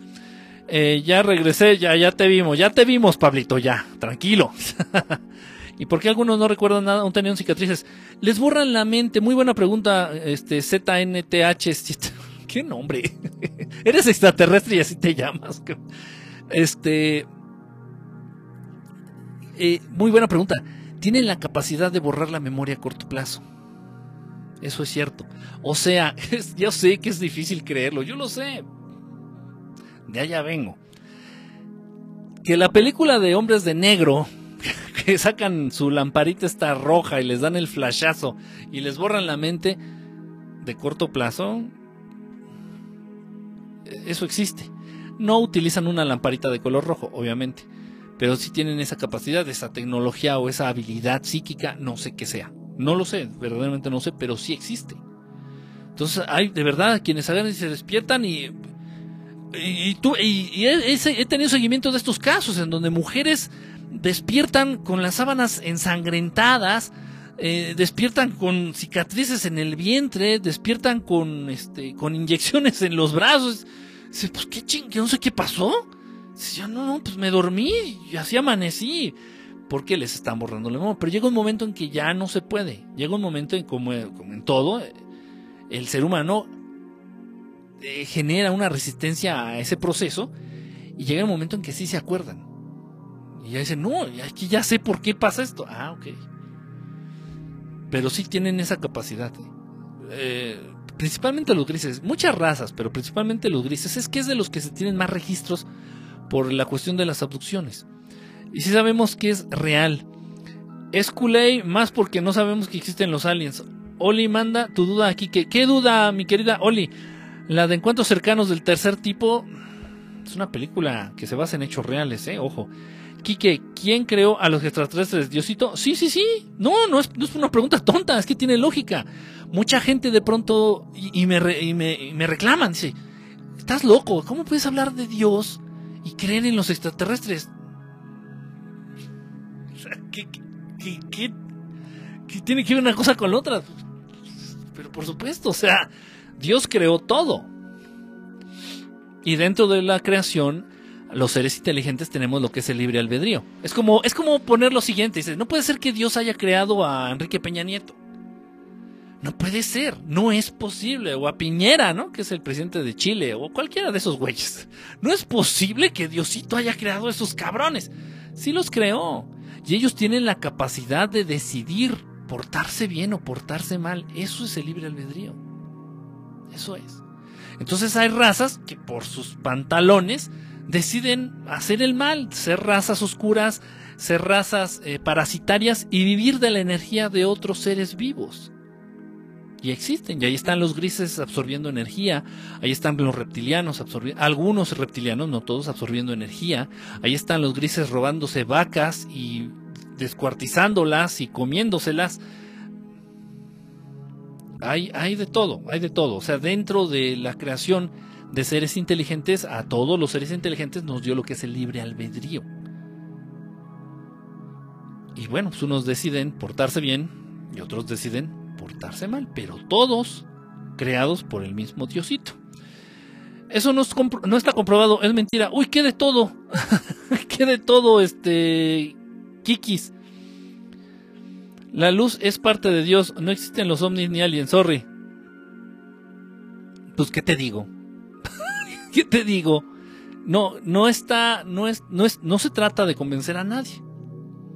Obviamente, Ojo, y yo lo he dicho muchas veces, siempre lo digo, si lo que aquí se dice, si los temas que tratamos, ya quién sabe de, lo que hablamos y más o menos de qué va el proyecto, si te sientes incómodo o incómoda con lo que aquí se dice, mejor no lo veas. No lo veas, no te no te corresponde aún. No te toca todavía. Y está bien, no está mal, simplemente son etapas y no podemos estar, eh, no podemos discriminar, ni podemos señalar, ni podemos juzgar y, ay, mira, es que no ha vivido esto. No, no, no, porque todos venimos de ahí. Todos en algún momento estuvimos en esa situación de no conocer, de no creer, de no haber vivido. Todos, todos, absolutamente todos. Por eso no podemos recriminar, no podemos señalar, no podemos este ni burlar de no, no, no, no, no, no. No, no, todo a su tiempo, todo, todo. Piano, pianito. Piano, pianito. Eh, procede a tener un paquete de pañales para adultos dentro de la habitación. Pues sí, en caso de que te pase algo así y, te cajes, pues sí, sí puede ser. El cáncer es genético, no, no es genético, el cáncer, el cáncer es el resultado, el cáncer que no es provocado, provocado por qué? Pues principalmente por la radiación, ya sea de origen humano o de origen extraterrestre. El cáncer es el resultado del mal manejo, del mal manejo de eso que se llama emoción sentimiento en el ser humano. Esa es la verdad. ¿Cuántos militares que han visto y hablado de eso cantan en fase terminal? Es que hay algo como que les remuerde la conciencia. Yo, puedo, llegar a creer o entender, ¿no? Que dicen, no me puedo morir sin, sin decir esto. Y pasa. O de pronto, ¿qué crees? Eh, ¿Quién dijo esto? Ah, Pris. O de pronto no pueden estar enfermos, ¿eh? No tienen necesariamente que estar enfermos. De pronto hay quien agarre y se le ocurre así decir, no, ¿saben qué? Pues la neta es esta, miren. Yo trabajé en el gobierno de Estados Unidos, estuve acá, tal, tal, tal, me di cuenta de esto, pasó esto, pasó esto, sin estar enfermos, y a los dos días los suicidan. Por decir algo. Fíjense que estaría también un programa interesante. Eh, las personas que han desaparecido o han sido borradas del mapa por precisamente por compartir información eh, que no debe ser compartida. No sé, por decirlo de algún modo. Los grises si hacen sonido y es como si fuera una grabadora de las de antes cuando les das rewind.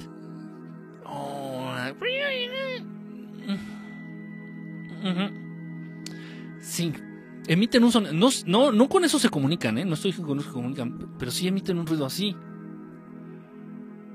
En, ciertas, no siempre, bajo ciertas condiciones.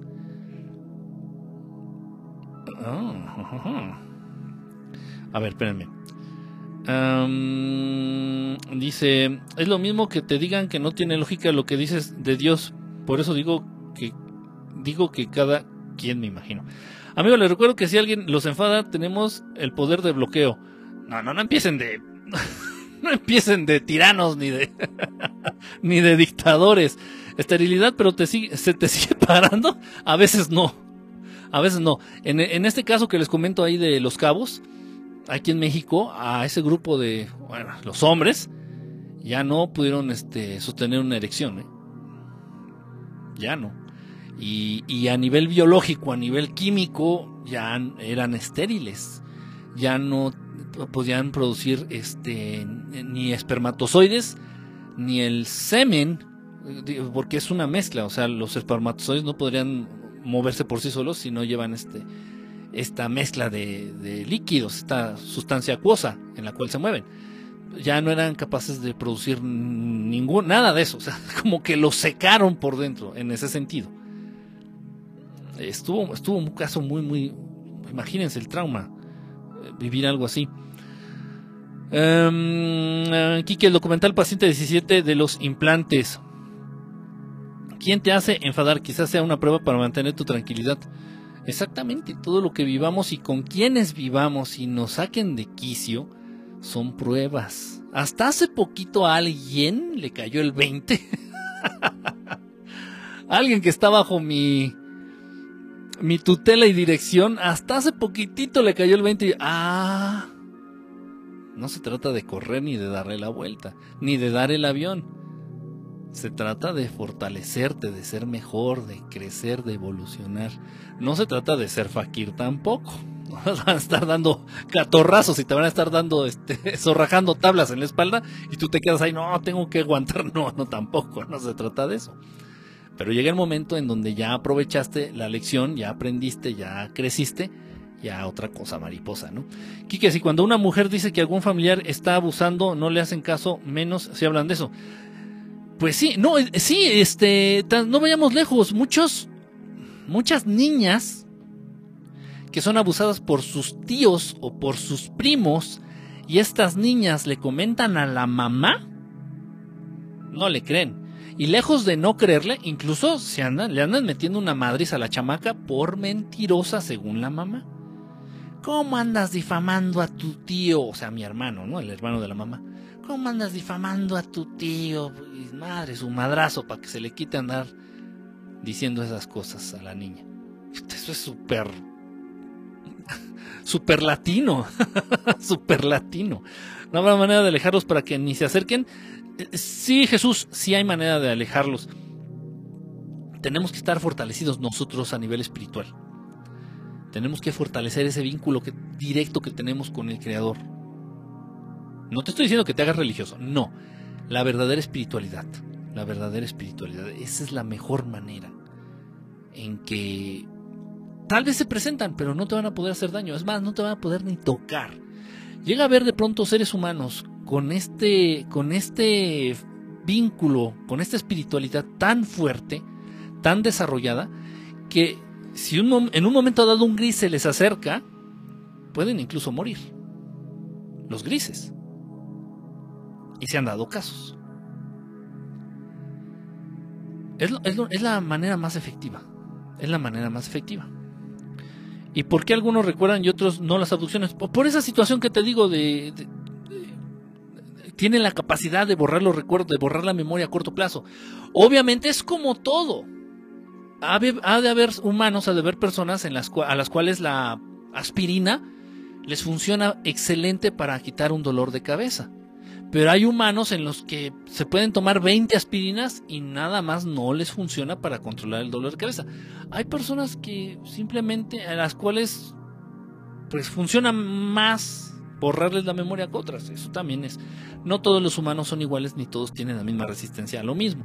Los humanos que son híbridos nacen con un triángulo en la mejilla izquierda, tres puñales, tres puñales, serán lunares que hacen un triangulito. Mis reyes, jaja, la prima de mi amiga está embarazada y dijo que fue un ovni. Nadie le creyó. ¿En serio, Miguel? ¿O estás cotorreando? Ya, ya no sé si hablas en serio o no. Tres lunares que hacen un triángulo perfecto. Ah, sí, dije puñales. bueno, ya no digo más porque luego dicen que soy homófobo. Eso de ordeñarse escuchó bien porno. Pues es que sí, no hay otra manera de decirlo. Y, repito, ojalá vinieran y ordeñaran a los humanos hombres como ellos quisieran. Pero no. Los grises echando una mamá, esa sí estuvo chida, ¿no? Pues no, y, no lo hacen así, repito, meten una jeringa, una aguja, una aguja aquí en, el bajo vientre. Ay, Dios mío, comezón. Este, o, o en el escroto porque toman tanto eh, líquido de la próstata como de los testículos. Entonces, imagínense las vías por las cuales pueden meter la aguja.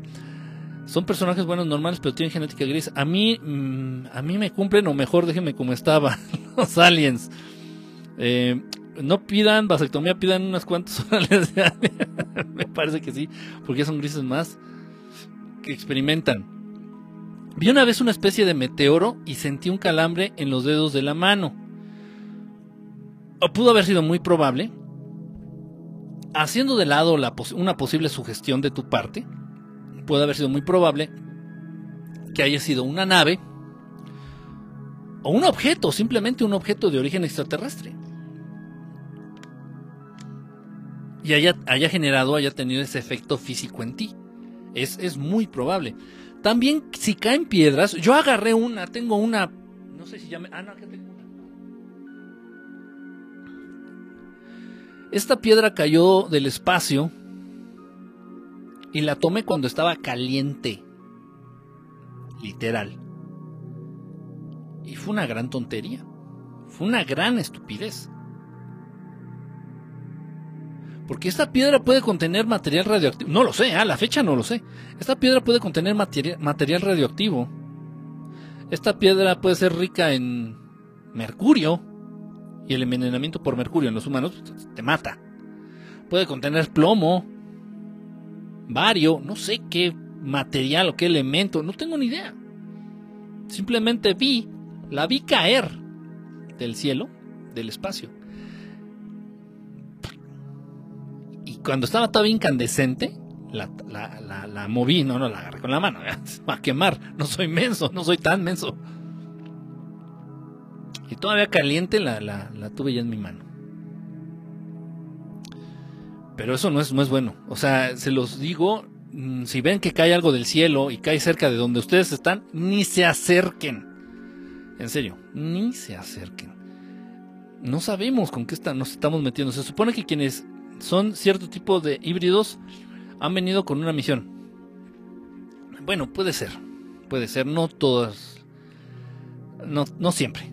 No siempre. Eso ya tendríamos que ver lo que son las este, semillas estelares. Eh, los, y, bueno, los híbridos en sí, los que más se destacan son los híbridos que tienen una misión mala. O sea, por ejemplo, toda la familia real de Inglaterra y toda su ascendencia y descendencia eh, toda la, familia esta que ha gobernado los Estados Unidos, porque todos han sido parientes, créanlo o no. Y si Obama es primo de George Bush, y dice, ay, ¿cómo pueden ser si uno es negro y el otro es blanco? lo que tú ves son colores, pero no, lo que llevan dentro es otra cosa. Entonces ellos son primos. Y hay estudios genéticos muy serios que lo comprueban han sido familiares todos los gobernantes de los Estados Unidos, todos, todos, todos, eh, igual de los este, llamados Illuminati, todos ellos. Entonces, sí, ellos sí no podríamos considerarlos una raza humana 100% pura, pero pues se distinguen por tener planes malignos, por ser canijos, por ser, por ser malos. Aunque son de distintas razas. Infiltrados están aquí. Eh, los infiltrados tienen un chingo de años. Y hay extraterrestres como tal, extraterrestres como tal, con una apariencia muy humana entre, entre ustedes. Entre todos ustedes, en, cualquier parte, en cualquier país. Eh, y es muy, tan probable, tan probable que estoy seguro que todos ustedes mínimo, mínimo han tenido una cercanía, pero una cercanía así de sentarse al lado. O incluso de hablar con, esta, con este ser que no sea de origen humano. Eh, las razas inteligentes siempre respetan este patrón, eh, esta forma tirándole humana, esta, e, esta silueta humanoide de dos piernas, un tronco, este, dos brazos, eh, un cuello, la cabeza, casi todas las razas respetan esta, este patrón físico dos ojos, una nariz, una boca. Ya eso que sale ahí de pronto en la película de Hombres de Negro ahí, que salen unos con cara de pulpo y pues tal vez existan, pero, pero no, no, no, no sé, yo con cara de pulpo no he tenido la oportunidad de conocerlos. Pero casi todos son muy humanos, muy humanos, algunos con cabeza tal vez de animal, como de, de, de león, este, pero mantienen esta forma, son muy humanos. Y, hay muchísimas razas, muchas, muchas, muchas que son idénticos a, idénticos a los humanos. Idénticos a los humanos, idénticos. No podrían, no podrían distinguir, diferenciar uno del otro. Salvo ciertas funciones ya hablando a nivel de órganos internos y cosas así.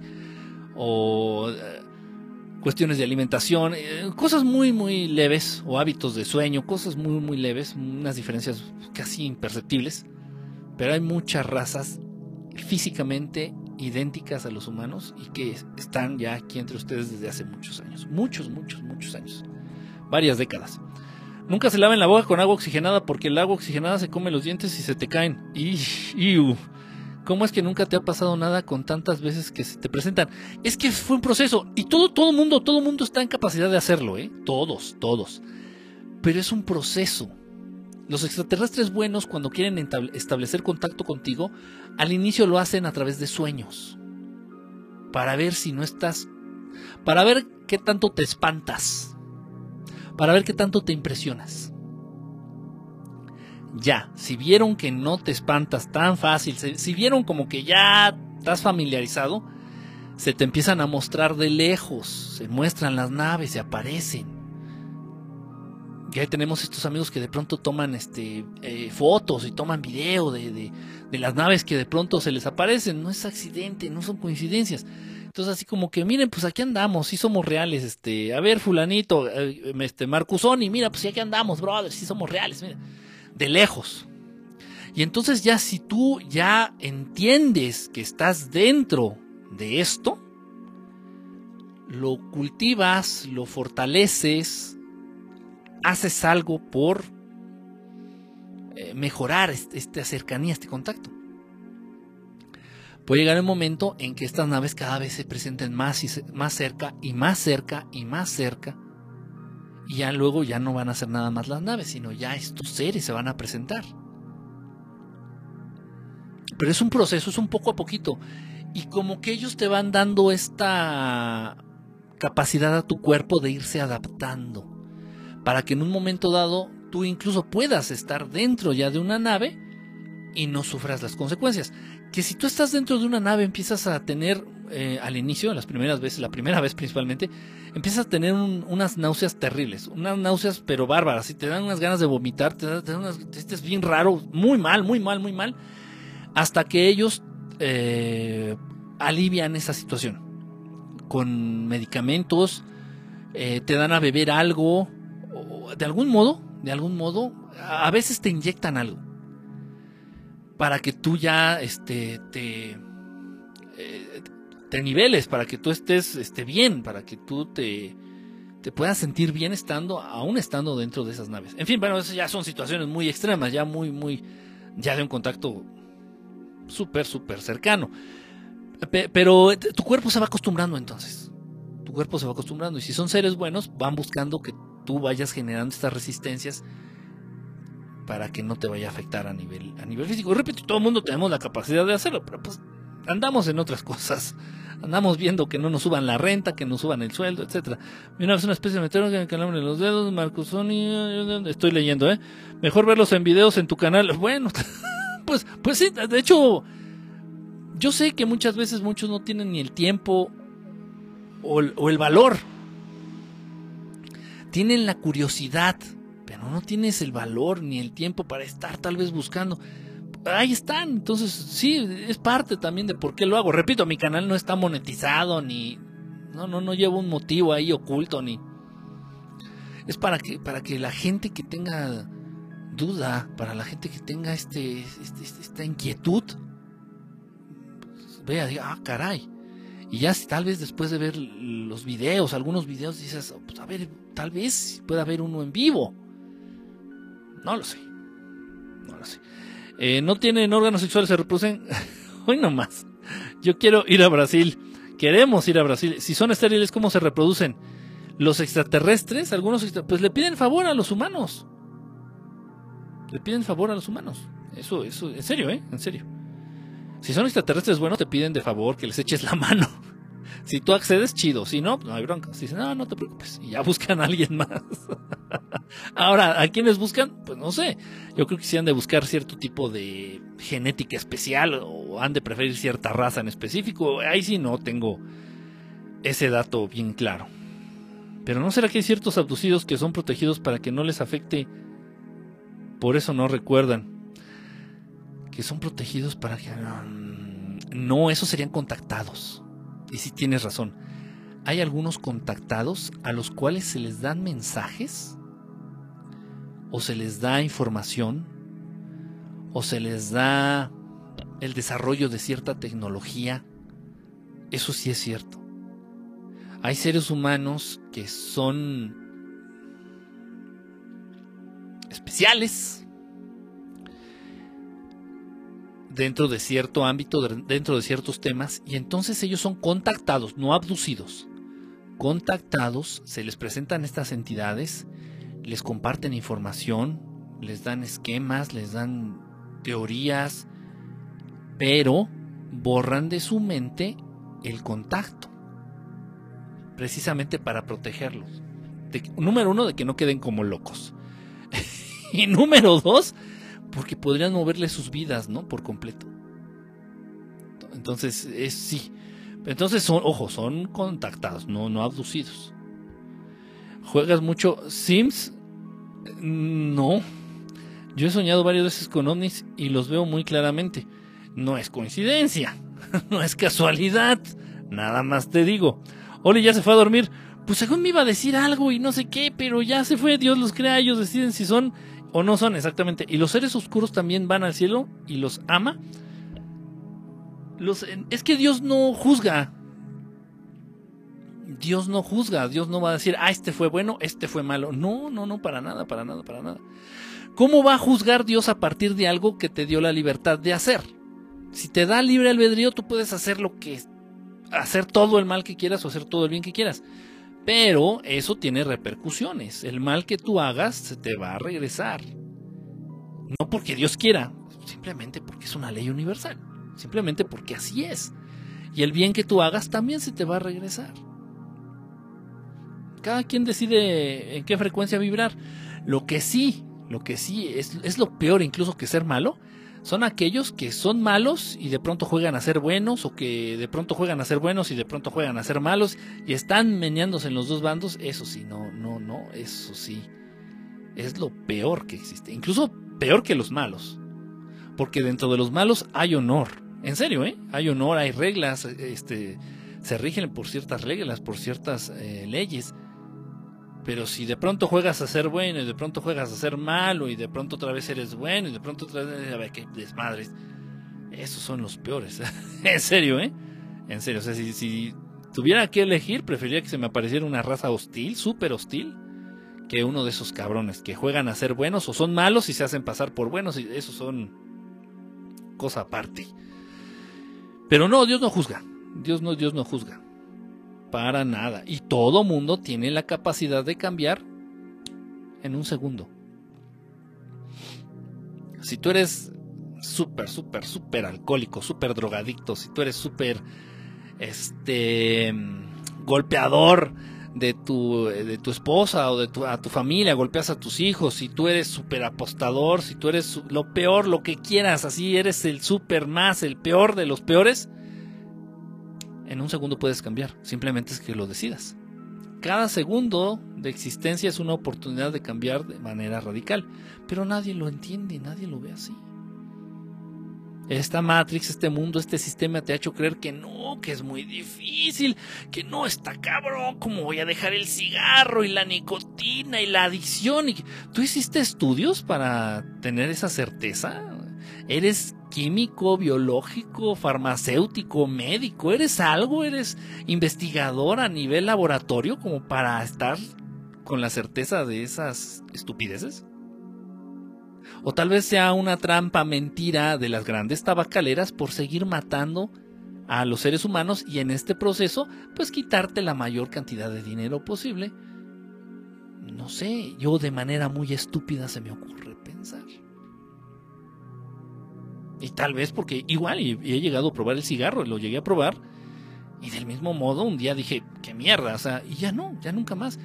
No me sudaron las manos, ni me tembló la lengua, ni me paré de cabeza, ni que, tanta pendejada, tanta estupidez, que síndrome de no de abstinencia. Qué estupidez, del mismo modo aquel que consume alcohol, aquel que se inyecta heroína, cualquier cochinada de estas. ¿Cómo es posible que algo perfecto como el cuerpo humano, creación directa de un Dios perfecto, ¿Cómo es posible que este cuerpo, cómo puedes llegar a creer que ese cuerpo, que es perfecto, pueda generar adicción a algo que le hace daño? Nada más cuestión de sentido común, dos dedos de frente para entender esa situación. Pero bueno, se han hecho creer lo opuesto y ahí están viviendo como, como ya sabemos. Em, cada quien cree algo, por eso son libres de opinar. que ¿hay un mundo astral para los animales y reencarnan también? Sí, sí, sí. De hecho, eh, no, los animales es otro rock and roll. Los animalitos comparten como. tienen como un alma colectiva. Es, como un alma colectiva. Cada ser inteligente creado por Dios ya es un alma aparte. Un alma aparte con su espíritu independiente. En los animalitos manejan una cuestión como un alma colectiva sí tienen alma, pero como que todos los animalitos manejan una misma alma, es como una alma, pues como una, como la nube, de cuenta, como la, un alma colectiva, no, no hay otra manera de describirla. Hay, hay la posibilidad de que los animalitos eh, evolucionen, no, Eso no es real. No. Yo tal vez en algún momento llegué a pensar ¿eh? que sí, pero no. El ser inteligente es creada su alma de manera intencional y directa por el creador. O sea, por ahí, por ejemplo, no puedo decir que Marcusoni es un delfín evolucionado que alcanzó el nivel de humano. No, no, no, no, no. No, no, no, no, no. Todo un tema también ese. ¿eh? ¿Por qué al corazón no le da cáncer? ¿Por qué? A ver, respóndeme tú. Es el único órgano en donde nunca, es el único tejido del cuerpo humano en donde no se ha detectado cáncer. Es que en el corazón se aloja algo muy importante para el ser humano, mi querido Marcusoni. Muy importante. No solo matan a quienes hablan de extraterrestres, a quienes dicen verdades y hacen pensar a la gente. Y tu amigo de la roca sí convino la... y tu amigo de la roca sí le convino la lividad. Ay, no entendí, este, Casper. Acá en casa caen piedras. Pero pues si es de la pared ya vi que el vecino al principio no se acerca. ¿Las agarraste caliente? Sí, la piedra, la piedra. Pero para que, más inteligentes que nosotros, pero para que lleguen a presentarse habrá que hacer mucho esfuerzo. No tanto, no tanto. Eh, debes de tener un motivo. Para que un extraterrestre, un hermano del espacio, se acerque a cualquiera, cualquiera de nosotros, debemos de tener un motivo, un buen motivo. Si lo que tú quieres es grabar eh, el encuentro, la nave o al ser para venderle el video a Maussan o para venderle el video a National Geographic o no sé qué canal de eso se haga cargo de, de estos temas, estás bien, estás pero mal. o sea, estás mal. Y si se llegaran a presentar, son seres oscuros. Cuidado cuidado.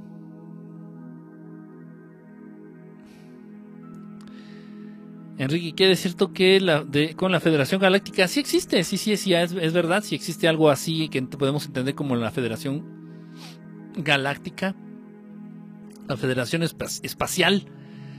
Eh, y obviamente, pues si tratan temas que tengan que ver, eso es donde precisamente están ellos eh, viendo cuestiones, por ejemplo, de que el planeta Tierra está aislado. El planeta Tierra está en cuarentena. Está en cuarentena. Me llamó, me, quedé extremadamente pasmado. Porque, bueno, no sé si algunos de ustedes vean esta serie. Tiene mucho que no la veo, pero llegué a ver ese capítulo. Eh, hablo de South Park.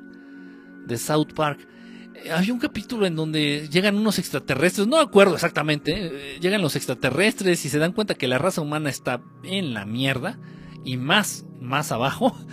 Entonces ya total que se van los extraterrestres y les dicen a los humanos, ¿no? En el capítulo de South Dicen a los humanos, ya nos dimos cuenta que ustedes son lo más mierda que existe, son mentirosos, son rateros, son lo peor, dice, chinguen a su madre. Y se van y según esto, eh, dan a entender ahí en la caricatura que tienen a la, que dejan estos seres al, planeta Tierra como, eh, como en aislamiento, como apartados, como en la peste, ¿no? Como en cuarentena. Sí me queda así de que sacos. bueno, en fin. Pero sí el planeta Tierra sí se encuentra de esa manera. La raza humana, no el planeta en sí, sino la raza humana sí se encuentra en cuarentena. Por eso no se pueden dar todavía de manera global o de manera abierta así contactos masivos. Masivos no. Hasta que se levante esta cuarentena al planeta Tierra. Tiene que haber este cambio. Se está dando. Es poco a poquito, repito, poco a poquito. Todas las cosas buenas llevan tiempo. Todas las cosas buenas llevan tiempo. Todas las cosas buenas. a ver, déjenme ver. Dice: ¿Sabes algún caso de una persona que haya presenciado a estos seres? El más cabrón. Pues sí, o sea, hay muchos, hay muchos, muchos, muchos casos que han estado en contacto cercano. Pues, no vemos lejos, todos los abducidos que hay. Muchísimos, muchísimos abducidos. Nada más eh, en YouTube, entra a YouTube y pon casos reales de abducción en español, casos reales de abducción. Te van a salir 100 casos la mitad son reales. Y así, por decirlo así, de manera tajante y de, de madrazo. En serio. Pones casos de abducciones reales. Madres, te aparecen ahí. Estoy diciendo un número a lo tonto. ¿eh? 100 casos. De los 100, la mitad son reales. Y, y escuchas las entrevistas, escucha lo que dicen las personas. Este, pues todos ellos han estado en contacto súper, súper cercano. Tengo un video eh, ahí, aquí en el canal de YouTube. El canal de YouTube, eh, tengo un video que hice hablando de cuando contactaron a, a un papa ahí en el Vaticano. Y esto es real, ¿eh? Esto es real. O sea, lo acabó admitiendo el papa, el mismo papa lo acabó admitiendo. Y su secretario particular también lo acabó, lo acabó este, admitiendo. Hicieron, este, incluso lo hicieron un artículo donde habló y dio detalles de, de toda esta experiencia. Increíble, increíble.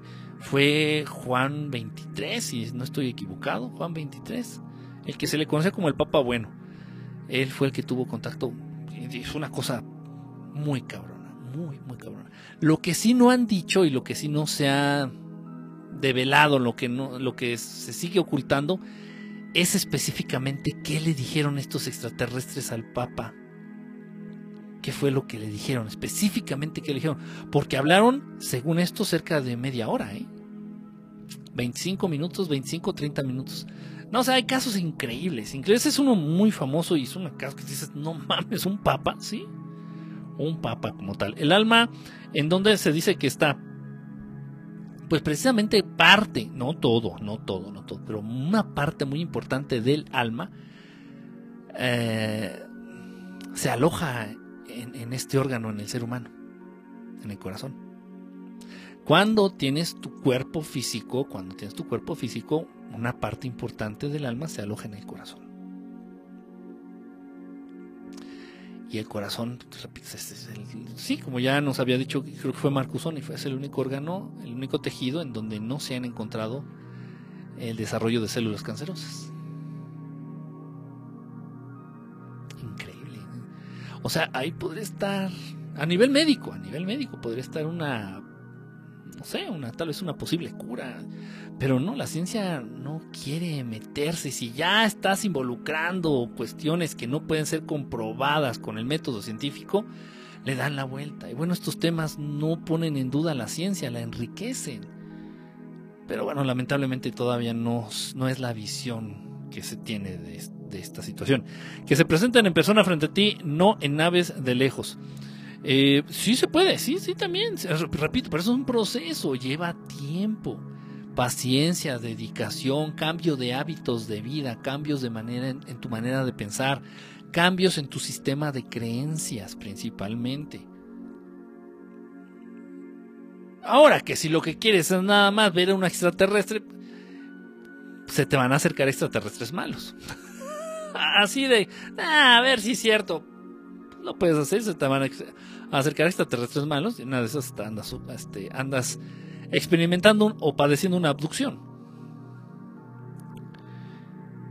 Eh, bueno, el chico Javier dijo que era una, una cuarentena de 50 años.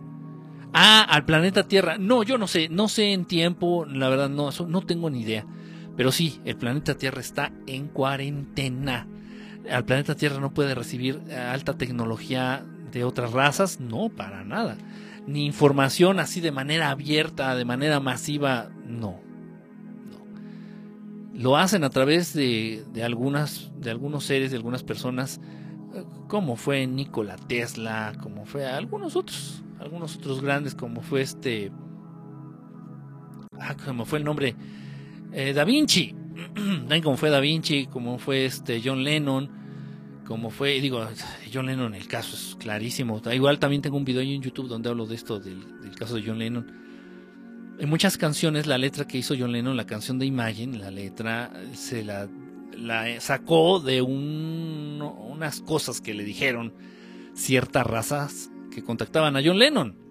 Y desde niño lo contactaban, y él lo dijo, él lo decía, él lo admitía ya la última que tuvo que sí se cagó de miedo, no supo qué hacer, fue que incluso Ahí en su departamento en Nueva York lo visitaron y le regalaron un, una, un objeto metálico con forma de huevito, un objeto metálico ovoide. Y le dijeron que iba a llegar el momento en, el que él iba a descubrir para qué servía esa cosa. Y él no se quiso meter, John Lennon no quiso meterse en pedos, dijo, ni madres, yo no, no, no, no, no, no, no, yo no quiero pedos, no, dice, no, no, no, ya tengo al gobierno encima, yo ahora voy a andar diciendo que traigo esto y que me dieron, no, ni madres. Inmediatamente al siguiente día le habló a su amigo este, Uri Geller, quien no conozca a Uri Geller, googleelo, búsquenlo en San Google, Uri Geller, famosísimo en la década de los 70, todavía en los 80. Eh, contactado también, eh, ha, logrado desarrollar muchas sus capacidades psíquicas, total. Entonces, amigo de John Lennon, le habló, le dijo, oye, güey, me dieron algo y, te lo quiero regalar. Y sí, y ese huevito, ese objeto metálico en forma de huevito, a la fecha lo tiene Uri Geller. ¿Para qué era? ¿Quién sabe? ¿Quién sabe? Pero bueno, repito, muchas de las, de las grandes canciones, principalmente se me viene a la mente Imagine de John Lennon, muchas de las letras, muchas de las frases que vienen ahí son cosas que le dijeron los extraterrestres. Y tiene lógica, ya lo hemos dicho, los mensajes que comparten los extraterrestres tienen que ver con la personalidad de cada uno de los contactados. Imagínense que a John Lennon le dieran información que le dieron a Nikola Tesla y John Lennon se hubiera quedado, ¿qué? ¿Y es un paquete chingado? Obviamente no. Obviamente no, pero a John Lennon le hablaban de que era bueno, de que no hubiera, que era una tontería, que no tenía sentido que hubiera países, que hubiera divisiones políticas, por ejemplo, que era una tontería que los seres humanos eh, hayan creado algo como las religiones.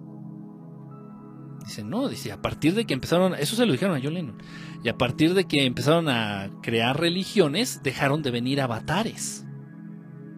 Avatares como Buda, avatares como Krishna, avatares como el Maestro Jesús.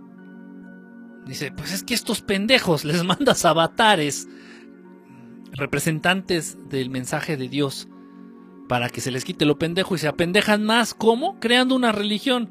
Ay. Imagínense al Maestro Jesús, imagínense, imagínense a Jesucristo diciendo, a ver putos, van a hacerme una, iglesia P y, me van a adorar y, se van a llamar los cristianos y, nunca dijo eso, el pinche loco de Pablo de Tarso fue el que empezó con este desmadre a crear la religión y la iglesia. Ese fue el cabrón ese, pero no, el maestro Jesús nunca dijo esa pendeja. Ni Buda tampoco. Imagínense a Buda. A ver, putos me iban a crear el. Que según los budistas no se dicen que es religión, pero sí es una religión. cuenta con todos los, los aditamentos que requiere una religión. Entonces, pero Buda no inventó el budismo. Jesús no inventó el cristianismo. En fin, estamos, bien pendejetes. Ese es el mensaje. Entonces, todo ese eh, tipo de información lo comparten con John Lennon. John Lennon la retoma y, hace canciones. Las mejores canciones de John Lennon se basan en mensajes que le dieron los hermanos de allá arriba. Alguien dijo, según que en la glándula pineal, no recuerdo bien. La glándula pineal es el, es, es, es este, lo dijo. Híjole, me agarras ahorita en curva. Que es el asiento del alma así le dijo, el asiento, o sea, donde, donde el alma, no donde reside. Más bien eh, es la glándula pineal echa a andar muchas de las capacidades del alma. La glándula pineal es el órgano del cuerpo en el ser humano que se beneficia de las bondades, que se beneficia de manera más directa de las bondades o de las de la magia del alma en el ser humano y no René Descartes. René Descartes era el que decía que la glándula pineal era el asiento del alma. No está ahí el alma, no, no, no nos equivoquemos. Pero sí se beneficia mucho la glándula pineal de las facultades, de las habilidades, de la magia que tiene el alma en el cuerpo humano, en el ser humano. Eh, John Lennon, el huevo de oro es igual que Enrique Castillo, mm, no físicamente conozco, o sea, no, no, no, no en la vida real. He visto fotos del que le dieron a John Lennon. Del otro, no. No, no sabría, no sabría decirte. Pero yo me imagino, ¿no? de tener cierta similitud. Mm. Enrique, ¿qué de cierto que a Jehová, o llamémosle en Lil, se lo llevaron preso a otro planeta por sus crímenes. No creo. no creo. Este, siguen dando lata. Los mismos Anunnakis que se hicieron pasar por dioses desde entonces son los mismos que siguen dando instrucciones y siguen dando órdenes a estos grupos de élite llamados, conocidos como los Illuminati y anexas, entre otros, son los mismos. Son esos seres con los cuales necesitan estar en contacto para recibir instrucciones o para hacerles ofrendas. Son los mismos con los que se ponen en contacto a través del CERN. Eh, son los mismos con los que se ponen en contacto a través del arca perdida, el arca de la alianza. Era, no era otra cosa más que un artefacto para abrir portales dimensionales y entrar en contacto con esas entidades. No, no creo. Pues, francamente no lo creo, mi querido compa Fer. No lo creo. siguen, siguen jodiendo, siguen, siguen aquí jodiendo a la raza humana, esclavizando a la raza humana. Kiki dijo que los Beatles eran más grandes que Dios y por eso la banda se derrumbó. Sí, sí, es una babosada. No, no, este, dijo que eran más grandes, más famosos que Jesús. Dijo que eran más famosos que Jesús. También, ¿cómo se le ocurre? en fin. ¿Sabes qué? Ojo, eh, no lo defiendo, eh, no digo, ni, es mi amigo ni es mi hijo, eh, para defender a John Lennon. Y sí, sí soy, sí, sí me gusta mucho su música, soy fan, este, y de su ideología, pero no, no, no, no lo voy a defender. Pero ¿sabes qué? Lo, era muy sarcástico, era muy sarcástico. Estoy seguro que lo hizo en un sentido de, como de evidenciar que la raza humana y más los jóvenes humanos son bien pendejos son bien pendejos. Saben más de los Beatles. En ese entonces, obviamente, en los 60 sabían más de los Beatles, sabían más de la vida de los Beatles, sabían más lo que habían las de las declaraciones de los Beatles, se sabían las letras de los Beatles, sabían muchísimo más de los Beatles que de la obra y vida del Maestro Jesús. Eh, John Lennon era muy sarcástico y muy inteligente. No creo que lo haya dicho. ¿Sí me explico? Estoy seguro que iba por ahí, como diciendo, son rependejos, algo así. Porque él también, él también de pronto hacía mucha alusión y tenía mucho, eh, mucha empatía con enseñanzas de, de Jesucristo, John Lennon. Es, es, interesante. Luego hizo una canción, John Lennon hizo una canción que se llama Dios, God. Y toda la canción se la pasa diciendo, no, don't believe, don't believe, no creas.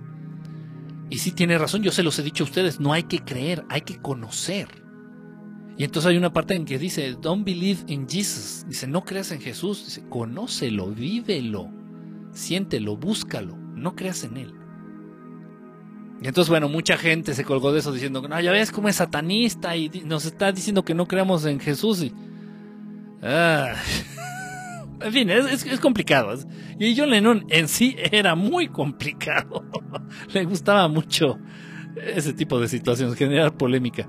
Jesús no inventó el chuchismo, exactamente. O sea, eso fue ya pedo y invento de otro güey que quiso aprovecharse. Entiéndase Pablo de Tarso. Él fue el culpable. el que empezó con esta jalada del de la, de la iglesia. Para dejar algún vicio hay que tener ganas de hacerlo solamente y muchos huevos. Sí, exactamente, aquí que entonces los humanos son como Dark Evil de Guerra de las Galaxias. No tanto, no, no, no exageremos. Y humano tiene potencial, pero solo tomar el bien o el mal. Y humano tiene potencial, pero solo tomar el bien y el mal. Pues sí, o sea, ese equilibrio, a final de cuentas es lo mismo. El bien es la manifestación del libre albedrío y el mal es la manifestación del libre albedrío. Si quieres descansar, dormir y tener la conciencia tranquila, pues haz el bien. y si tienes el descaro, la poca alma y los pocos huevos de hacerle el mal a los demás y valerte madre, pues ya esa ya es decisión tuya.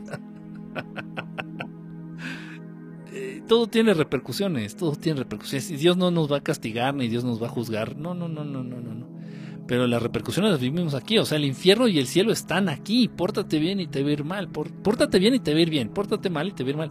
Pero portarnos bien a nivel profundo, a nivel trascendente. No, no a esas de. Ay, hice mi tarea. No, no mames. Eso que. Eso. ¿A quién le importa? ¿A quién le haces un bien? Tal vez a ti y eso quién sabe. Es complicadito. La inteligencia de John Lennon no era como para esta época ni para esta. Eh, no, no, no, no, repito, o sea, si hizo una declaración así o todas las declaraciones que hizo, no, estaba muy cabrón. Era tan sarcástico que una, hay un, un episodio ahí como si fuera este, una serie, ¿no? No sé cómo llamarlo.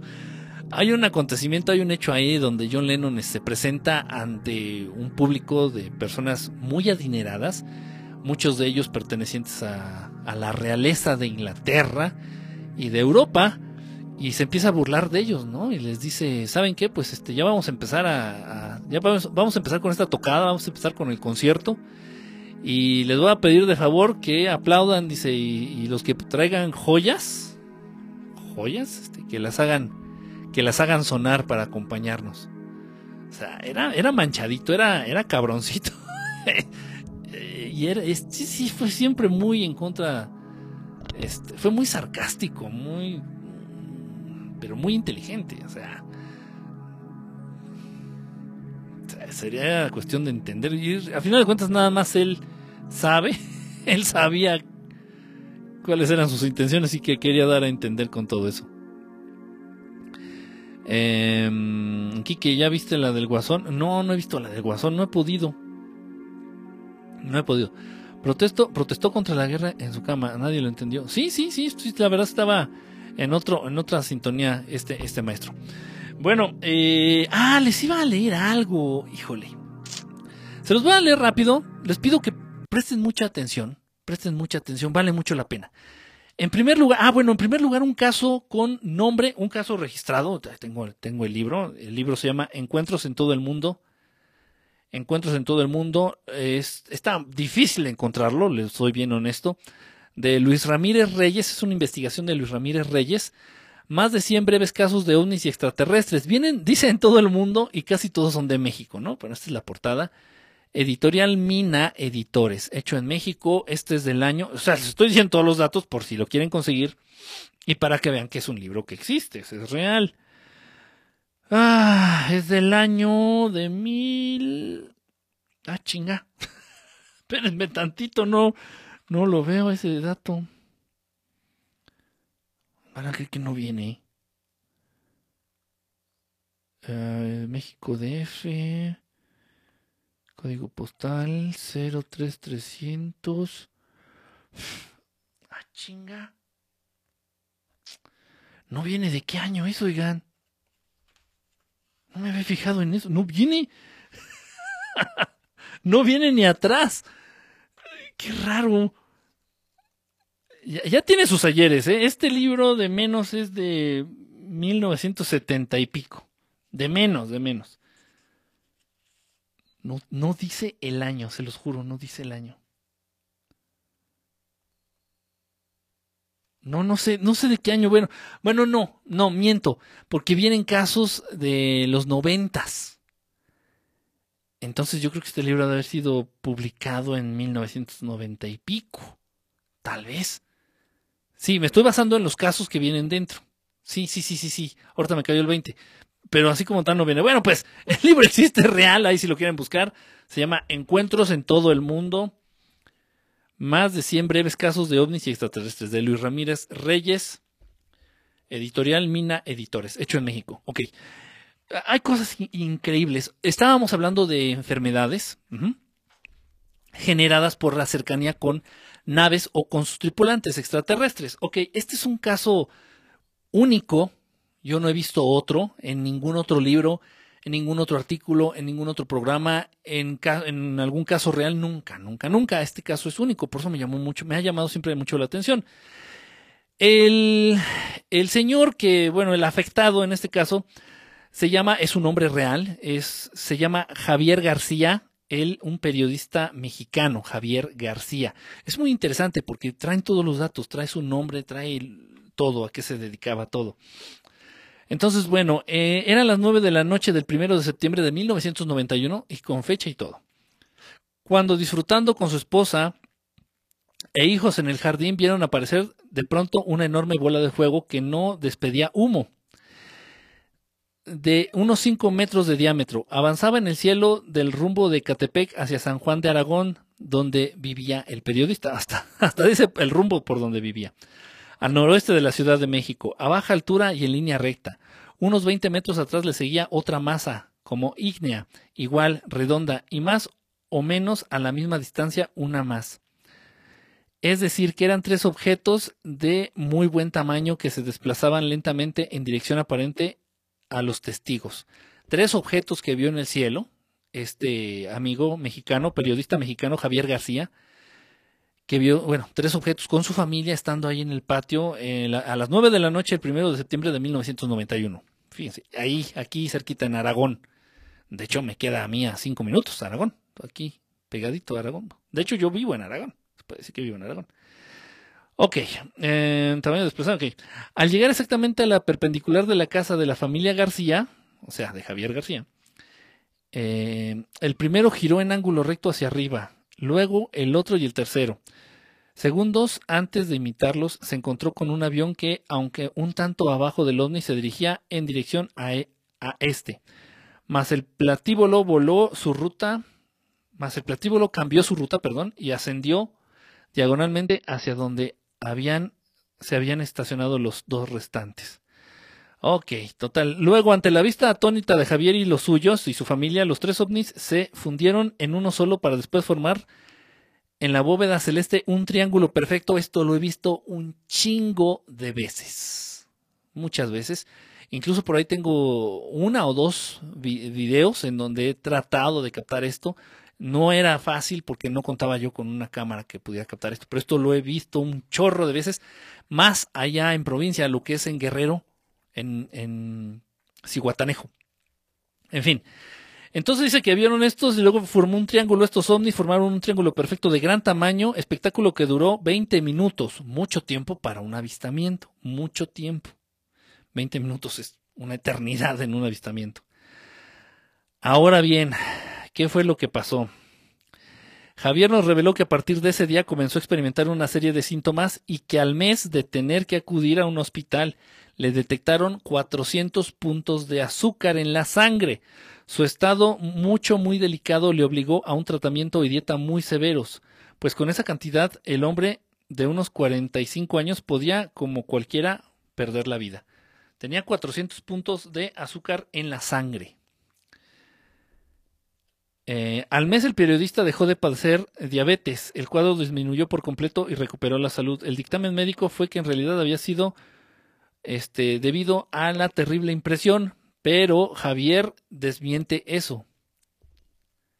O sea, eh, de pronto se dice que se te puede subir el azúcar por un susto, por una impresión, que te puedes, puedes desarrollar diabetes, se cree, es la creencia de muchas personas, de las abuelitas, que si pasas un susto muy fuerte, te puedes, puedes desarrollar diabetes. Ok, vamos a ponerlo, vamos a decir que sí.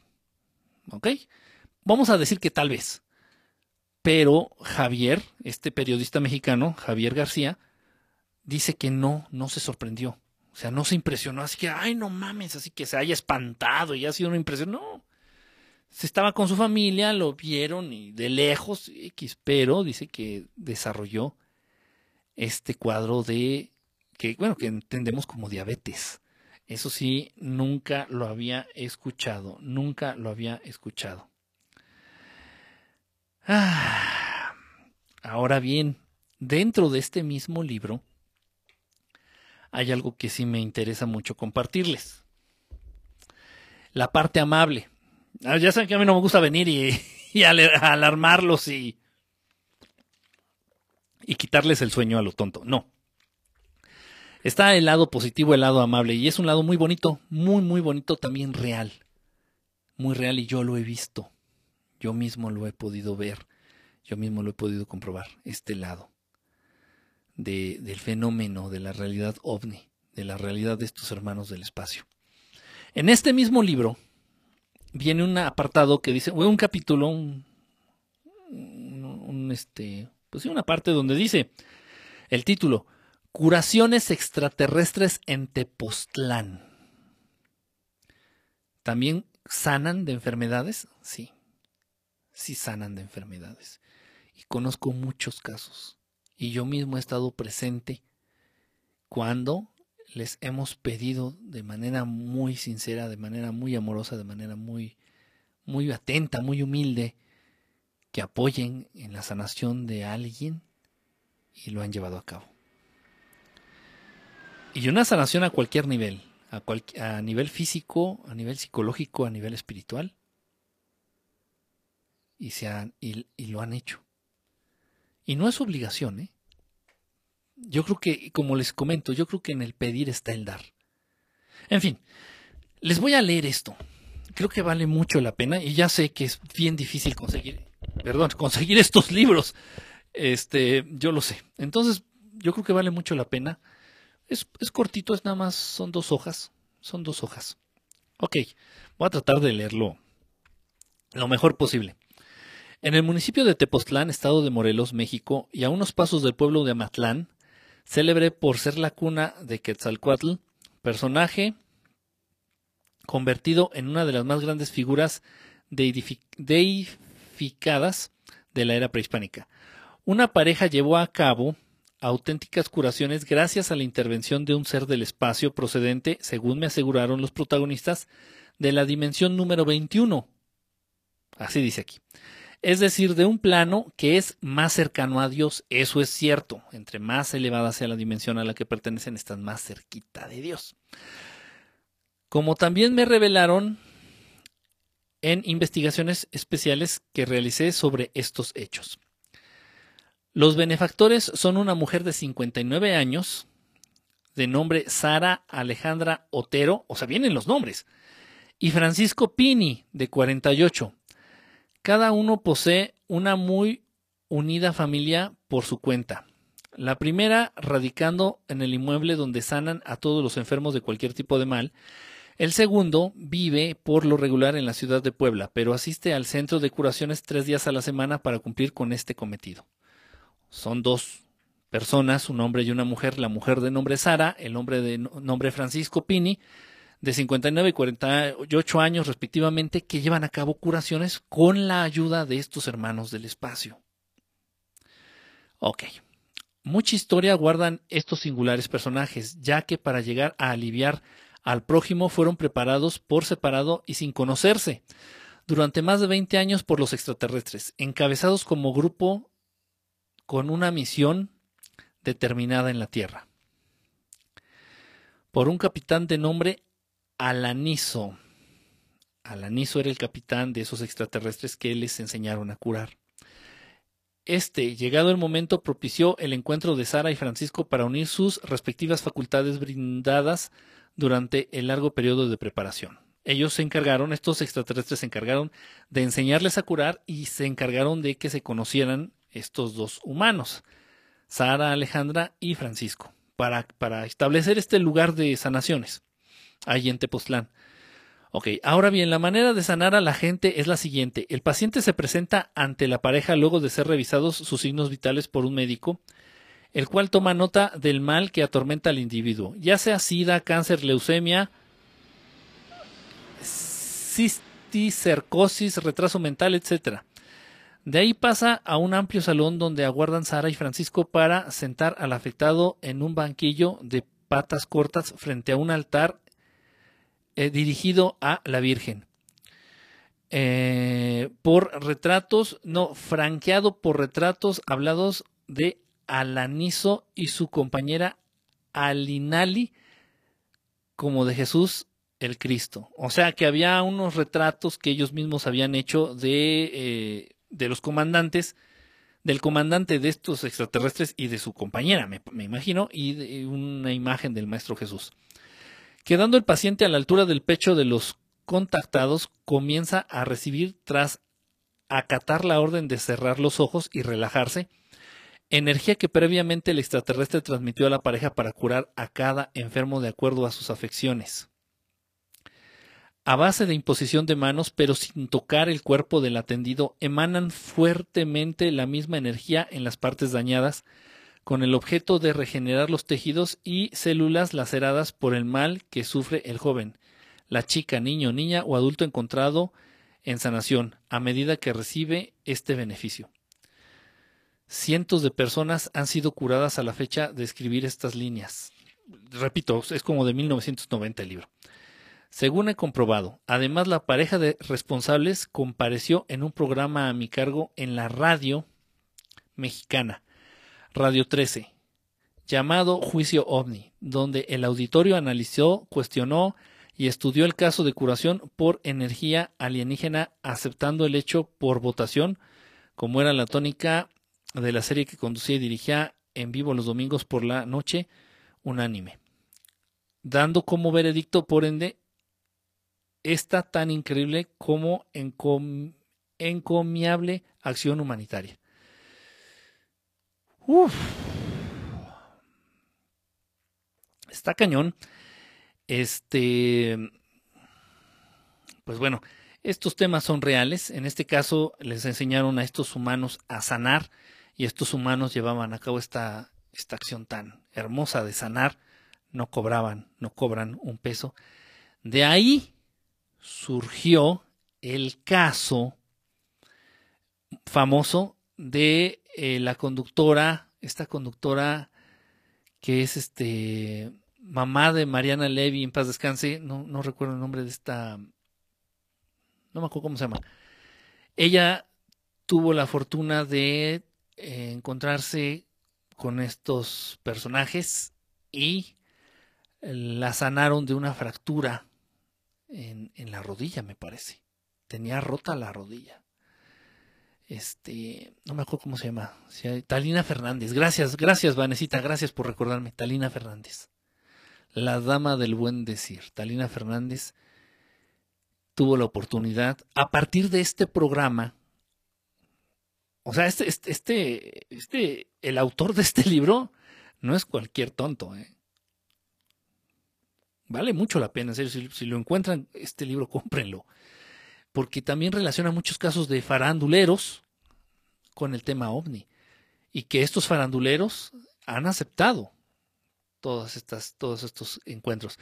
Luis Ramírez Reyes. Entonces, bueno, a partir de este programa, Talina Fernández se, se, se entera de que tuvo este programa en la radio y mucha gente empieza a contactarlo y se, volvieron locos en la radio. Mucha gente, oye, ¿sabes qué es que yo estoy enfermo y me gustaría contactar con estos, estos amigos para ver si me ayudan? Imagínense la cantidad de personas enfermas, físicamente enfermas, en la Ciudad de México, con la intención de contactar a estos personajes para que los sanaran.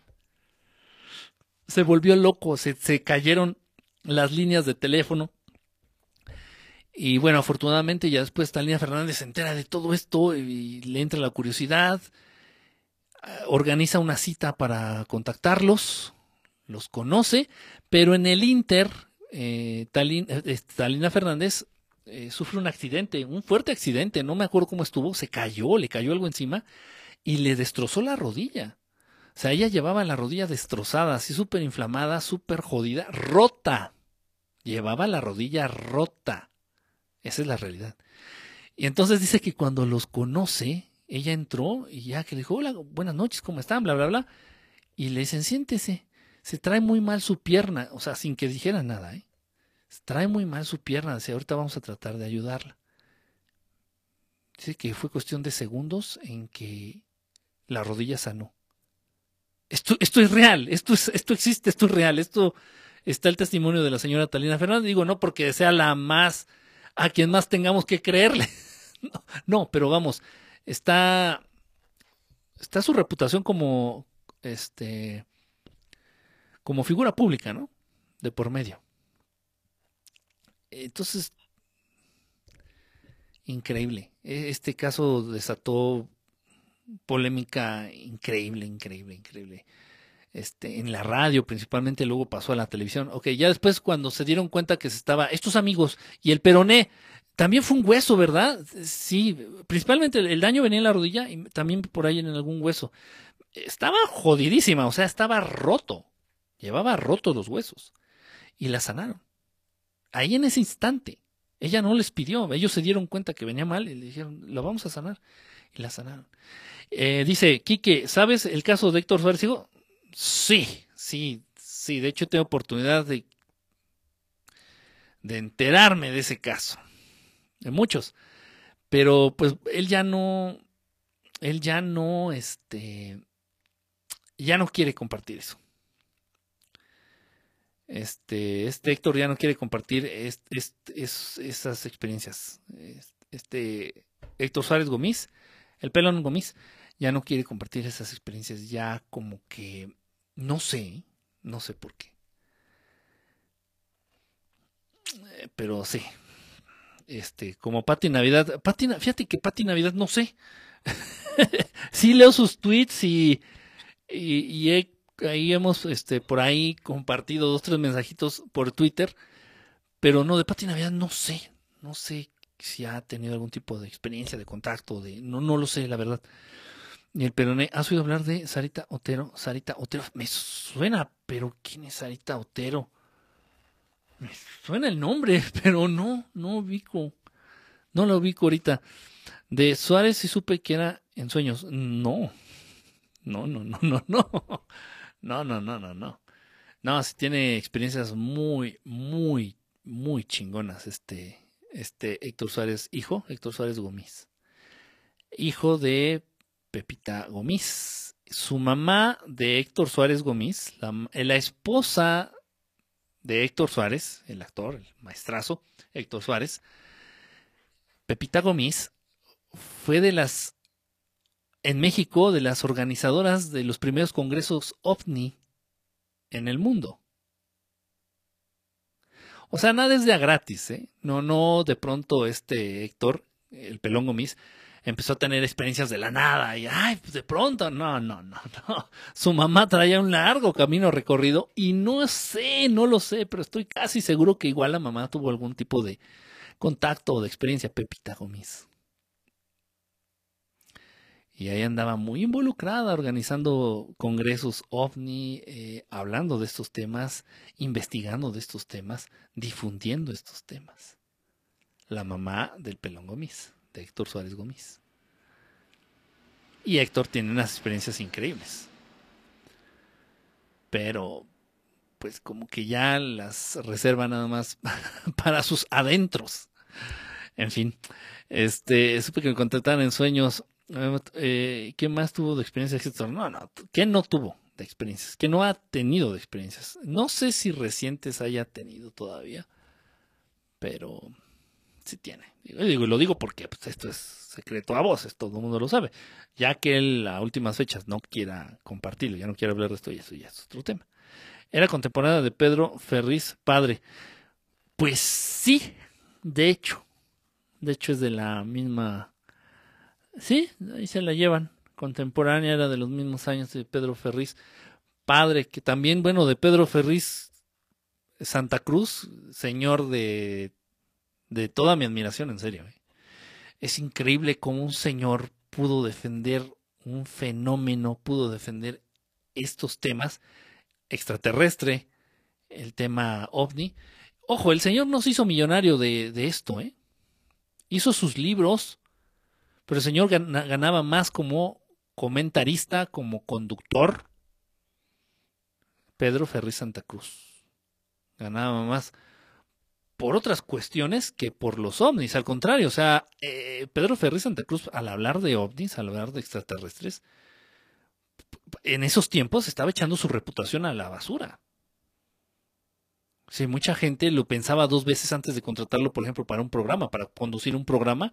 Decían, ay, pero es que, bueno, sí, su voz, o sea, por la voz, su voz era, era muy agradable para el público, la voz de Pedro Ferri Santa Cruz. O sea, pues sí, por la voz y por la presencia queda perfecto para el programa, pero no mames, anda hablando de los ovnis, la gente se va a burlar de... Entonces, eh, si muchas, muchos, muchos contratos estaban, no se concretaron precisamente, o sea, fue algo contraproducente en su vida. ¿Y cómo lo pudo defender tanto? ¿Cómo pudo investigar? Él era un investigador real del fenómeno ovni. Si nada más en toda su vida tuvo un solo avistamiento. El señor Pedro Ferriz Santa Cruz, en toda su a lo largo de toda su vida de hablar de ovnis, nada más tuvo un avistamiento. Eso sí, fue un contacto telepático.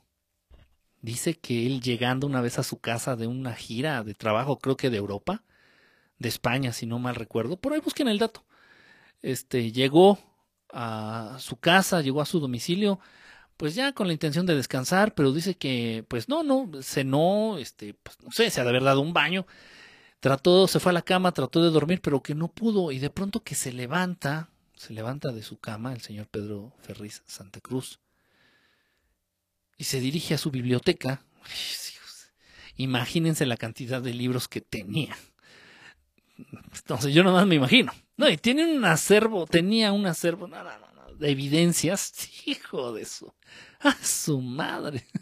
En fin, se levanta el señor sin poder dormir, víctima del insomnio, se levanta a su biblioteca y ahí va y busca, agarra el primer libro, el primer libro así al azar, aparentemente, por casualidad, por coincidencia, pero no hay coincidencias, ya sabemos, ya lo hemos platicado. Agarra un libro del señor, lo saca, lo abre y en la primera hoja donde lo, en la primera página, ahí en donde abrió el libro, ahí le aconseja, el libro le aconseja que salga a su patio y que mire al cielo. Literal, lo que les estoy diciendo es cierto, en serio. O sea, imagínense existió este contacto telepático para hacer que tomara el libro, para que lo abriera en esa página y para que el señor hiciera lo que la página le estaba sugiriendo.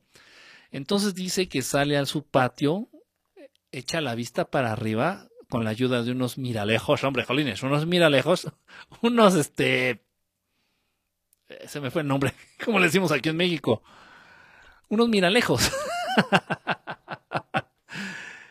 binoculares, con unos binoculares y que vio una nave en forma de esfera muy luminosa en el cielo a esas horas de la noche, ya a la madrugada. El único avistamiento del señor Pedro Ferri Santa Cruz y defendió conoció e investigó el fenómeno toda su vida. De admirar, en serio, de admirar. Él es el único, el único investigador, a nivel mundial, el único investigador de verdad al cual, de estos, de estos temas, investigador que admiro. Porque muchos se jactan, muchos se dicen y se autoproclaman investigadores. ¿Qué, investigas? estar buscando babosadas en, el Internet, en la Internet, eso es investigar. Para ti investigar es tratar de descubrir o de demostrar que el fenómeno, la realidad ovni es algo falso. ¿Eso es, eso es tu labor de investigador? Pues mejor no hagas nada. No, no, otro, otro rollo, ¿eh? de otro nivel. Ese señor de otro nivel, la verdad. Y sus libros también valen mucho, mucho la pena. Mucho, mucho la pena. Eh, binoculares, esa expresión de a su madre es peruana. Es que mira, hablo con... sí, de pronto se me pegan. Hablo con hermanos allá de Perú, de Ecuador, este, de Colombia. Eh, ah, por el Messenger, me mandan audios y, se te pegan, se te pegan de pronto. ah, esa está buena, esa, frase está buena. ¿Quién que un hermano extraterrestre tendrá el don de revivir a un muerto? Uf, qué pregunta, ¿eh? Sí, sí podría. Ojo, depende qué raza, de qué raza estemos hablando. Eh, hay razas muy evolucionadas, muy evolucionadas. Seres no humanos. O sea, siempre que hablamos de extraterrestres nos imaginamos al gris o al reptiliano. O, o sea, vamos a hablar así, a un marcianito, ¿no? Con antenas. No, no. Seres no humanos, inteligencias no humanas. El maestro Jesús no era humano. Era un avatar. Igual Krishna, no era humano, era un avatar. Se les inventa esta historia a partir de la astrología, de que nacen un 25, todos ellos nacieron un 25 de diciembre. Este, investiguenlo. Entonces, se inventa a partir de la astrología que nacen un 25 de diciembre, bla, bla, bla, bla, bla. Pero no es, es, mentira. O sea, Krishna no tuvo una infancia como la que ustedes tuvieron aquí en el planeta Tierra. No ni, ni el maestro Jesús. O sea, no, no, no, no, ellos aparecieron con la edad que, que todo el mundo lo recuerda. 30, 33 años y a la fecha siguen teniendo la misma edad. Igual Mahavatar Babaji no, no llegó aquí y nació el 25 de diciembre de una virgen que y todas las madres que dan a luz a los avatares son vírgenes. no, no, eso ya es rollo raro de las religiones ahí por este enaltecer los valores que ellos quieren para manipular, o sea, en este caso la virginidad de las mujeres, ¿no? Y si la mujer que no es virgen es puta, y si eres puta ya no vales. ¿Y qué mujer hay virgen en el mundo? Pues ninguna, pues todas son putas, todas ninguna. O sea, siguiendo el silogismo, entonces ninguna vale para las religiones. Todo esto a partir de lo que dicen las religiones. O sea, está cabrón, ¿sí me explico? Entonces, esos ya son conceptos y, ideas que le convienen a las religiones y, sus, pinches cochinadas y sus embarraderos de mierda. No, pero estos, estos avatares pues sí han venido y no han este entonces ellos son extraterrestres, porque no son humanos, en el más en el sentido estricto de la palabra no son humanos. Ellos tienen la capacidad de revivir a un muerto.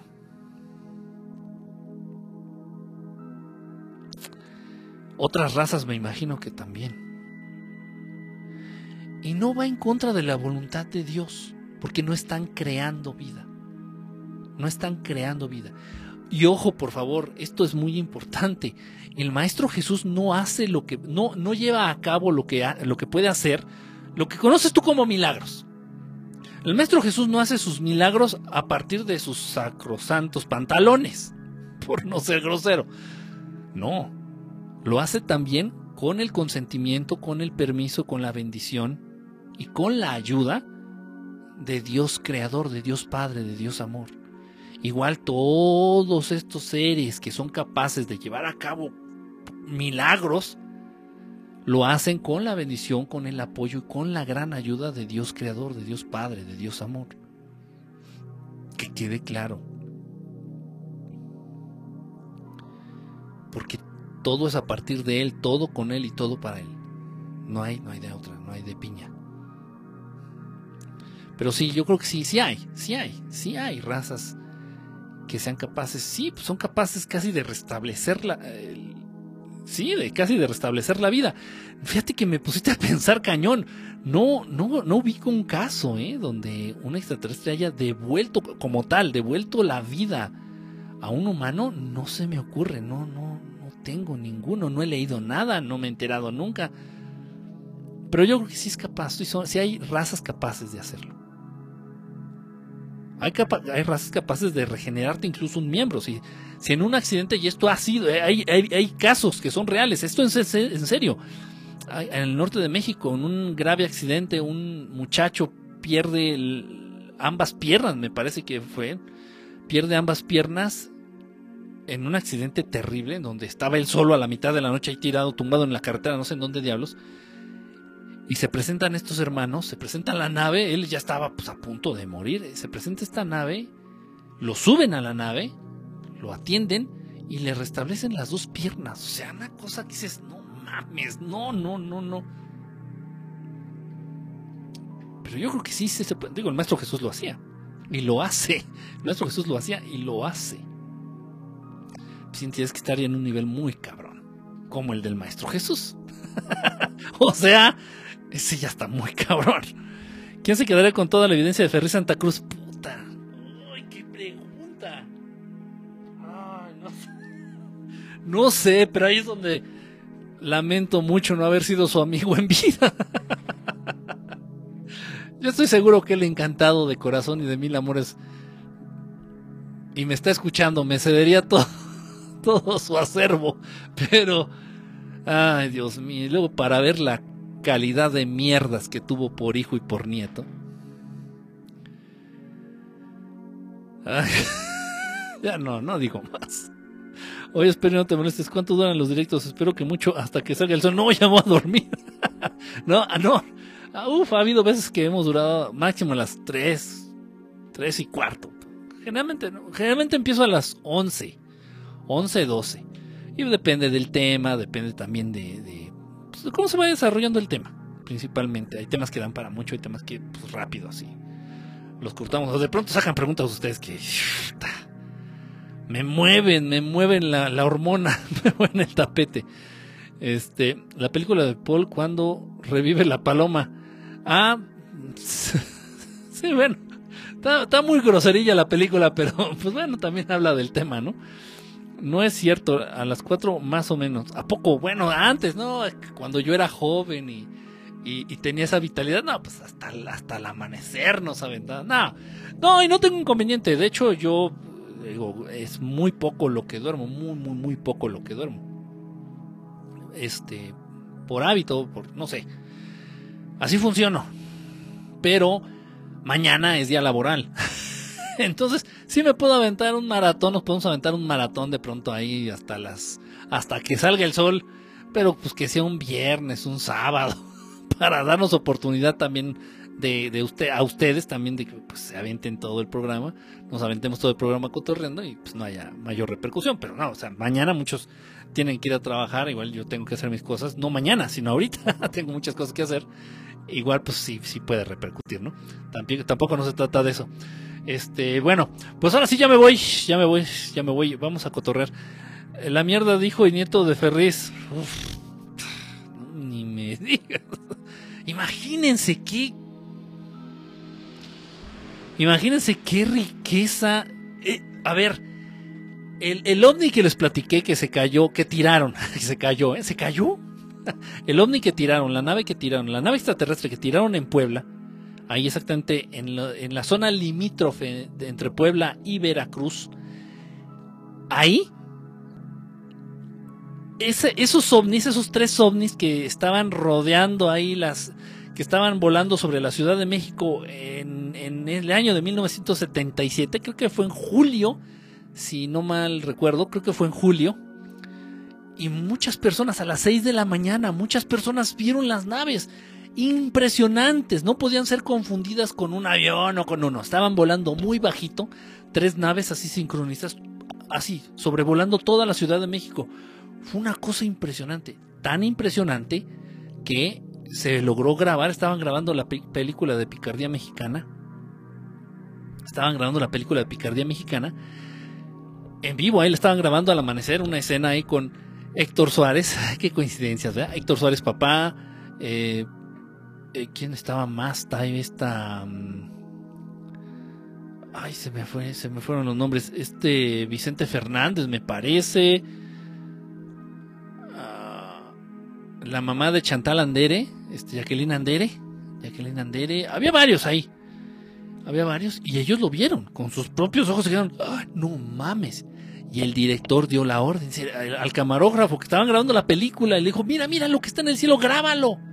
Entonces agarra, levanta la cámara y los, los graba los ovnis. Están grabados en formato de, de cine. O sea, increíble. Ese caso fue increíble. El caso de Puebla, búsquenlo así, el caso Puebla, México, 1977. En total, entonces ya lo graba. Genera dos cintas.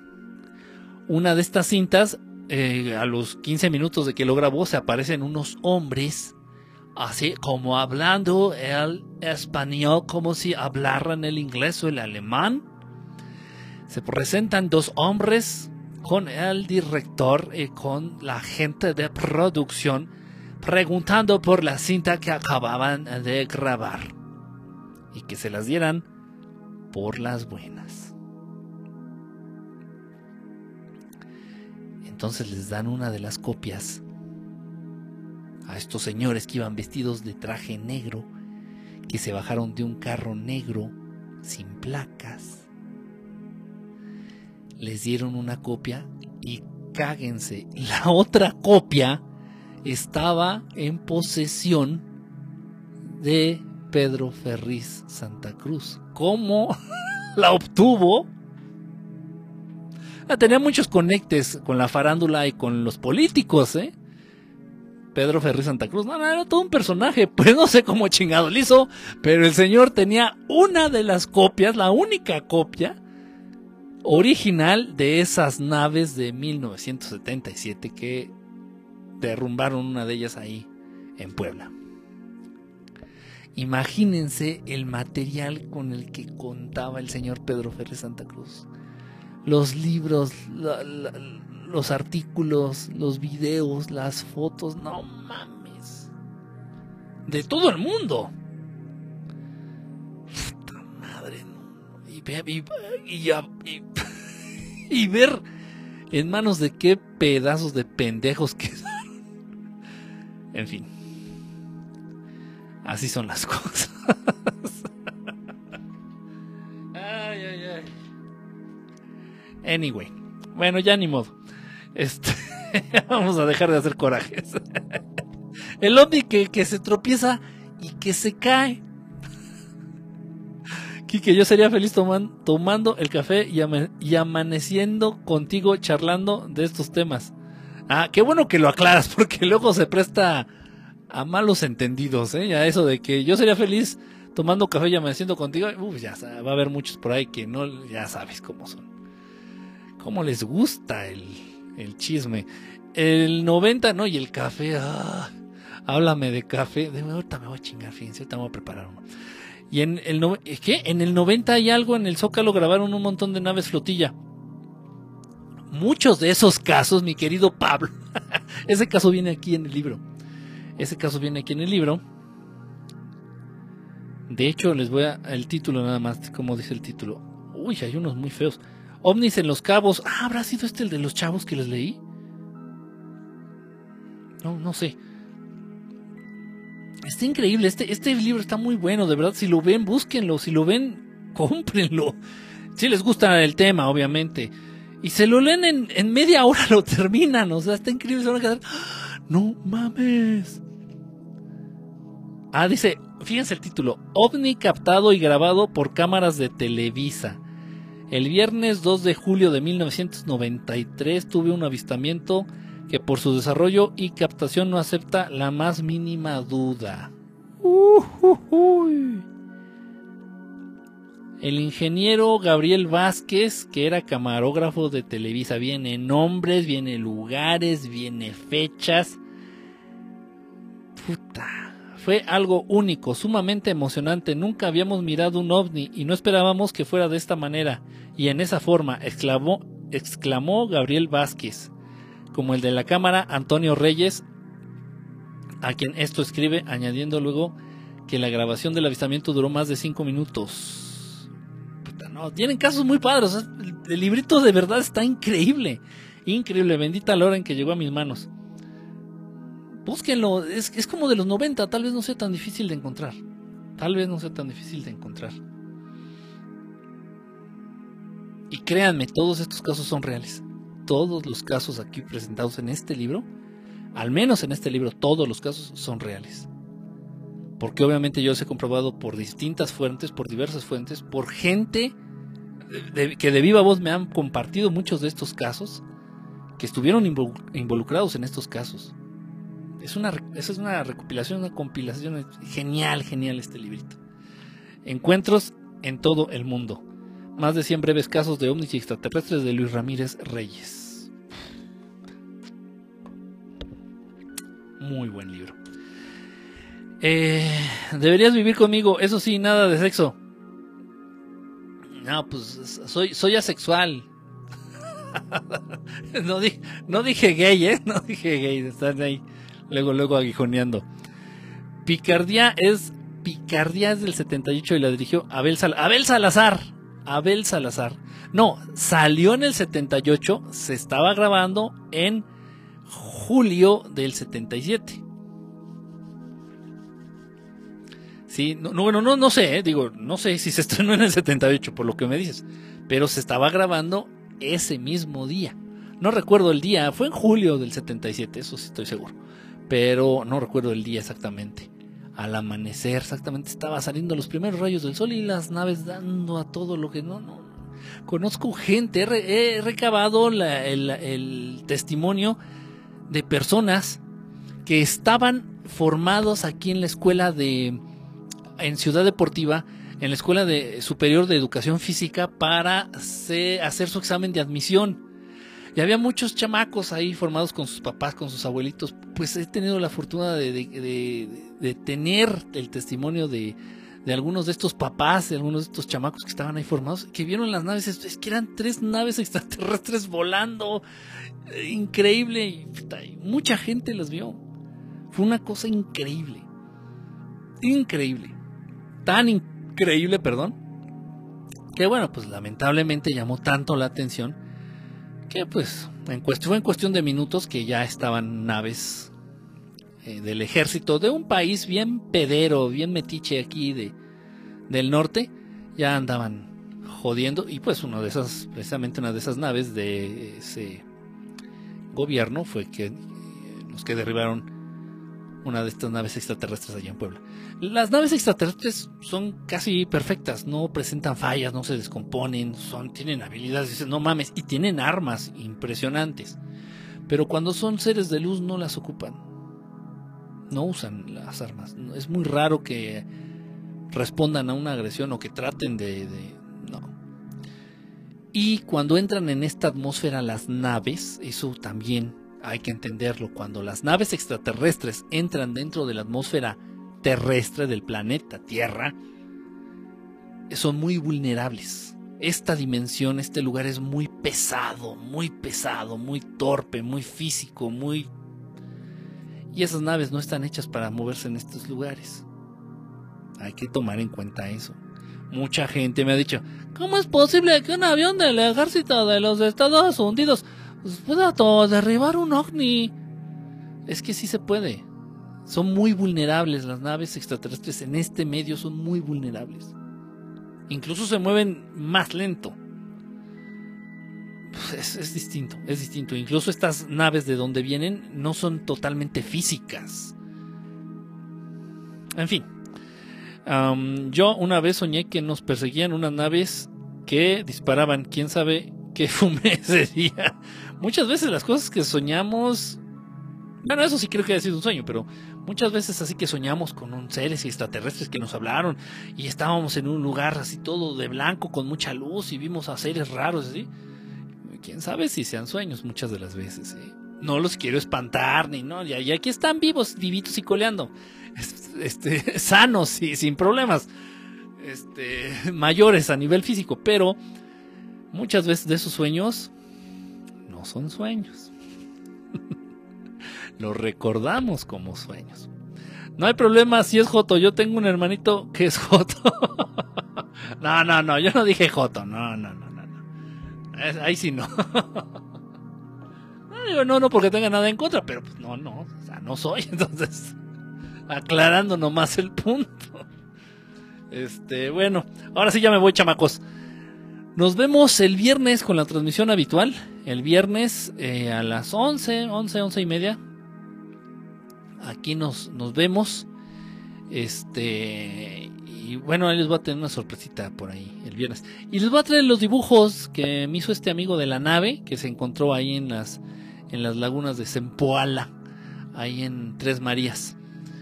Les voy a traer el dibujito y dibuja, bien, dibuja bien, este, este, este amigo dibuja bien, entonces sí fue fiel más o menos a lo que vio. Qué impresión. Bueno, pues muchísimas gracias a todos, a todos. Quique, ¿viste el documental de Maussan Contacto en Puerto Rico? Que una nave ovni se tragó unos aviones. No, sí me enteré y obviamente vi cachitos y vi el video ese según donde se tragan los aviones y no sé qué, pero no, el documental completo de Maussan no no he tenido oportunidad de verlo. Y bueno, es que digas, ay, quiero verlo, pues tampoco, pero bueno, lo voy a checar, lo voy a checar nada más para, por el chisme, por no dejar. No se olvida de la medida del sueño. El programa del Maestro Jesús, ¿para cuándo? Ya, ya pronto, ya, ya. Qué bueno que recuerdas, Río, no creas que se me ha olvidado. Ya, ya, ya, ya pronto, brother, ya estará. Ah, ya estamos a 24 en la madre. Este, pues ya este mes que viene, este mes que viene, la primera semana del mes que viene ya haré el programa. Obviamente va a ser un sábado, yo creo. Un viernes un sábado para que podamos, si se extiende mucho, yo sé que va a haber muchas preguntas o va a haber mucha gente que no esté de acuerdo con las cosas que se van a decir. Bueno, yo lo entiendo perfectamente, entonces tal vez yo entienda que se extienda el programa ahí entre la participación de ustedes o las dudas o comentarios o cosas que también ustedes sepan y que vayan agregando, entonces por eso un viernes yo creo que va a ser un viernes o un sabadito. Para que no, tengamos tanto problema por lo del tiempo. Sí, sí, sí, sí. Entonces ya, está. La primera semana de este. ¿Qué es? Octubre, noviembre. La primera semana de noviembre, este, ya. Vamos a tener ese, ese programita. Que mucho material. Saqué libros de Hood.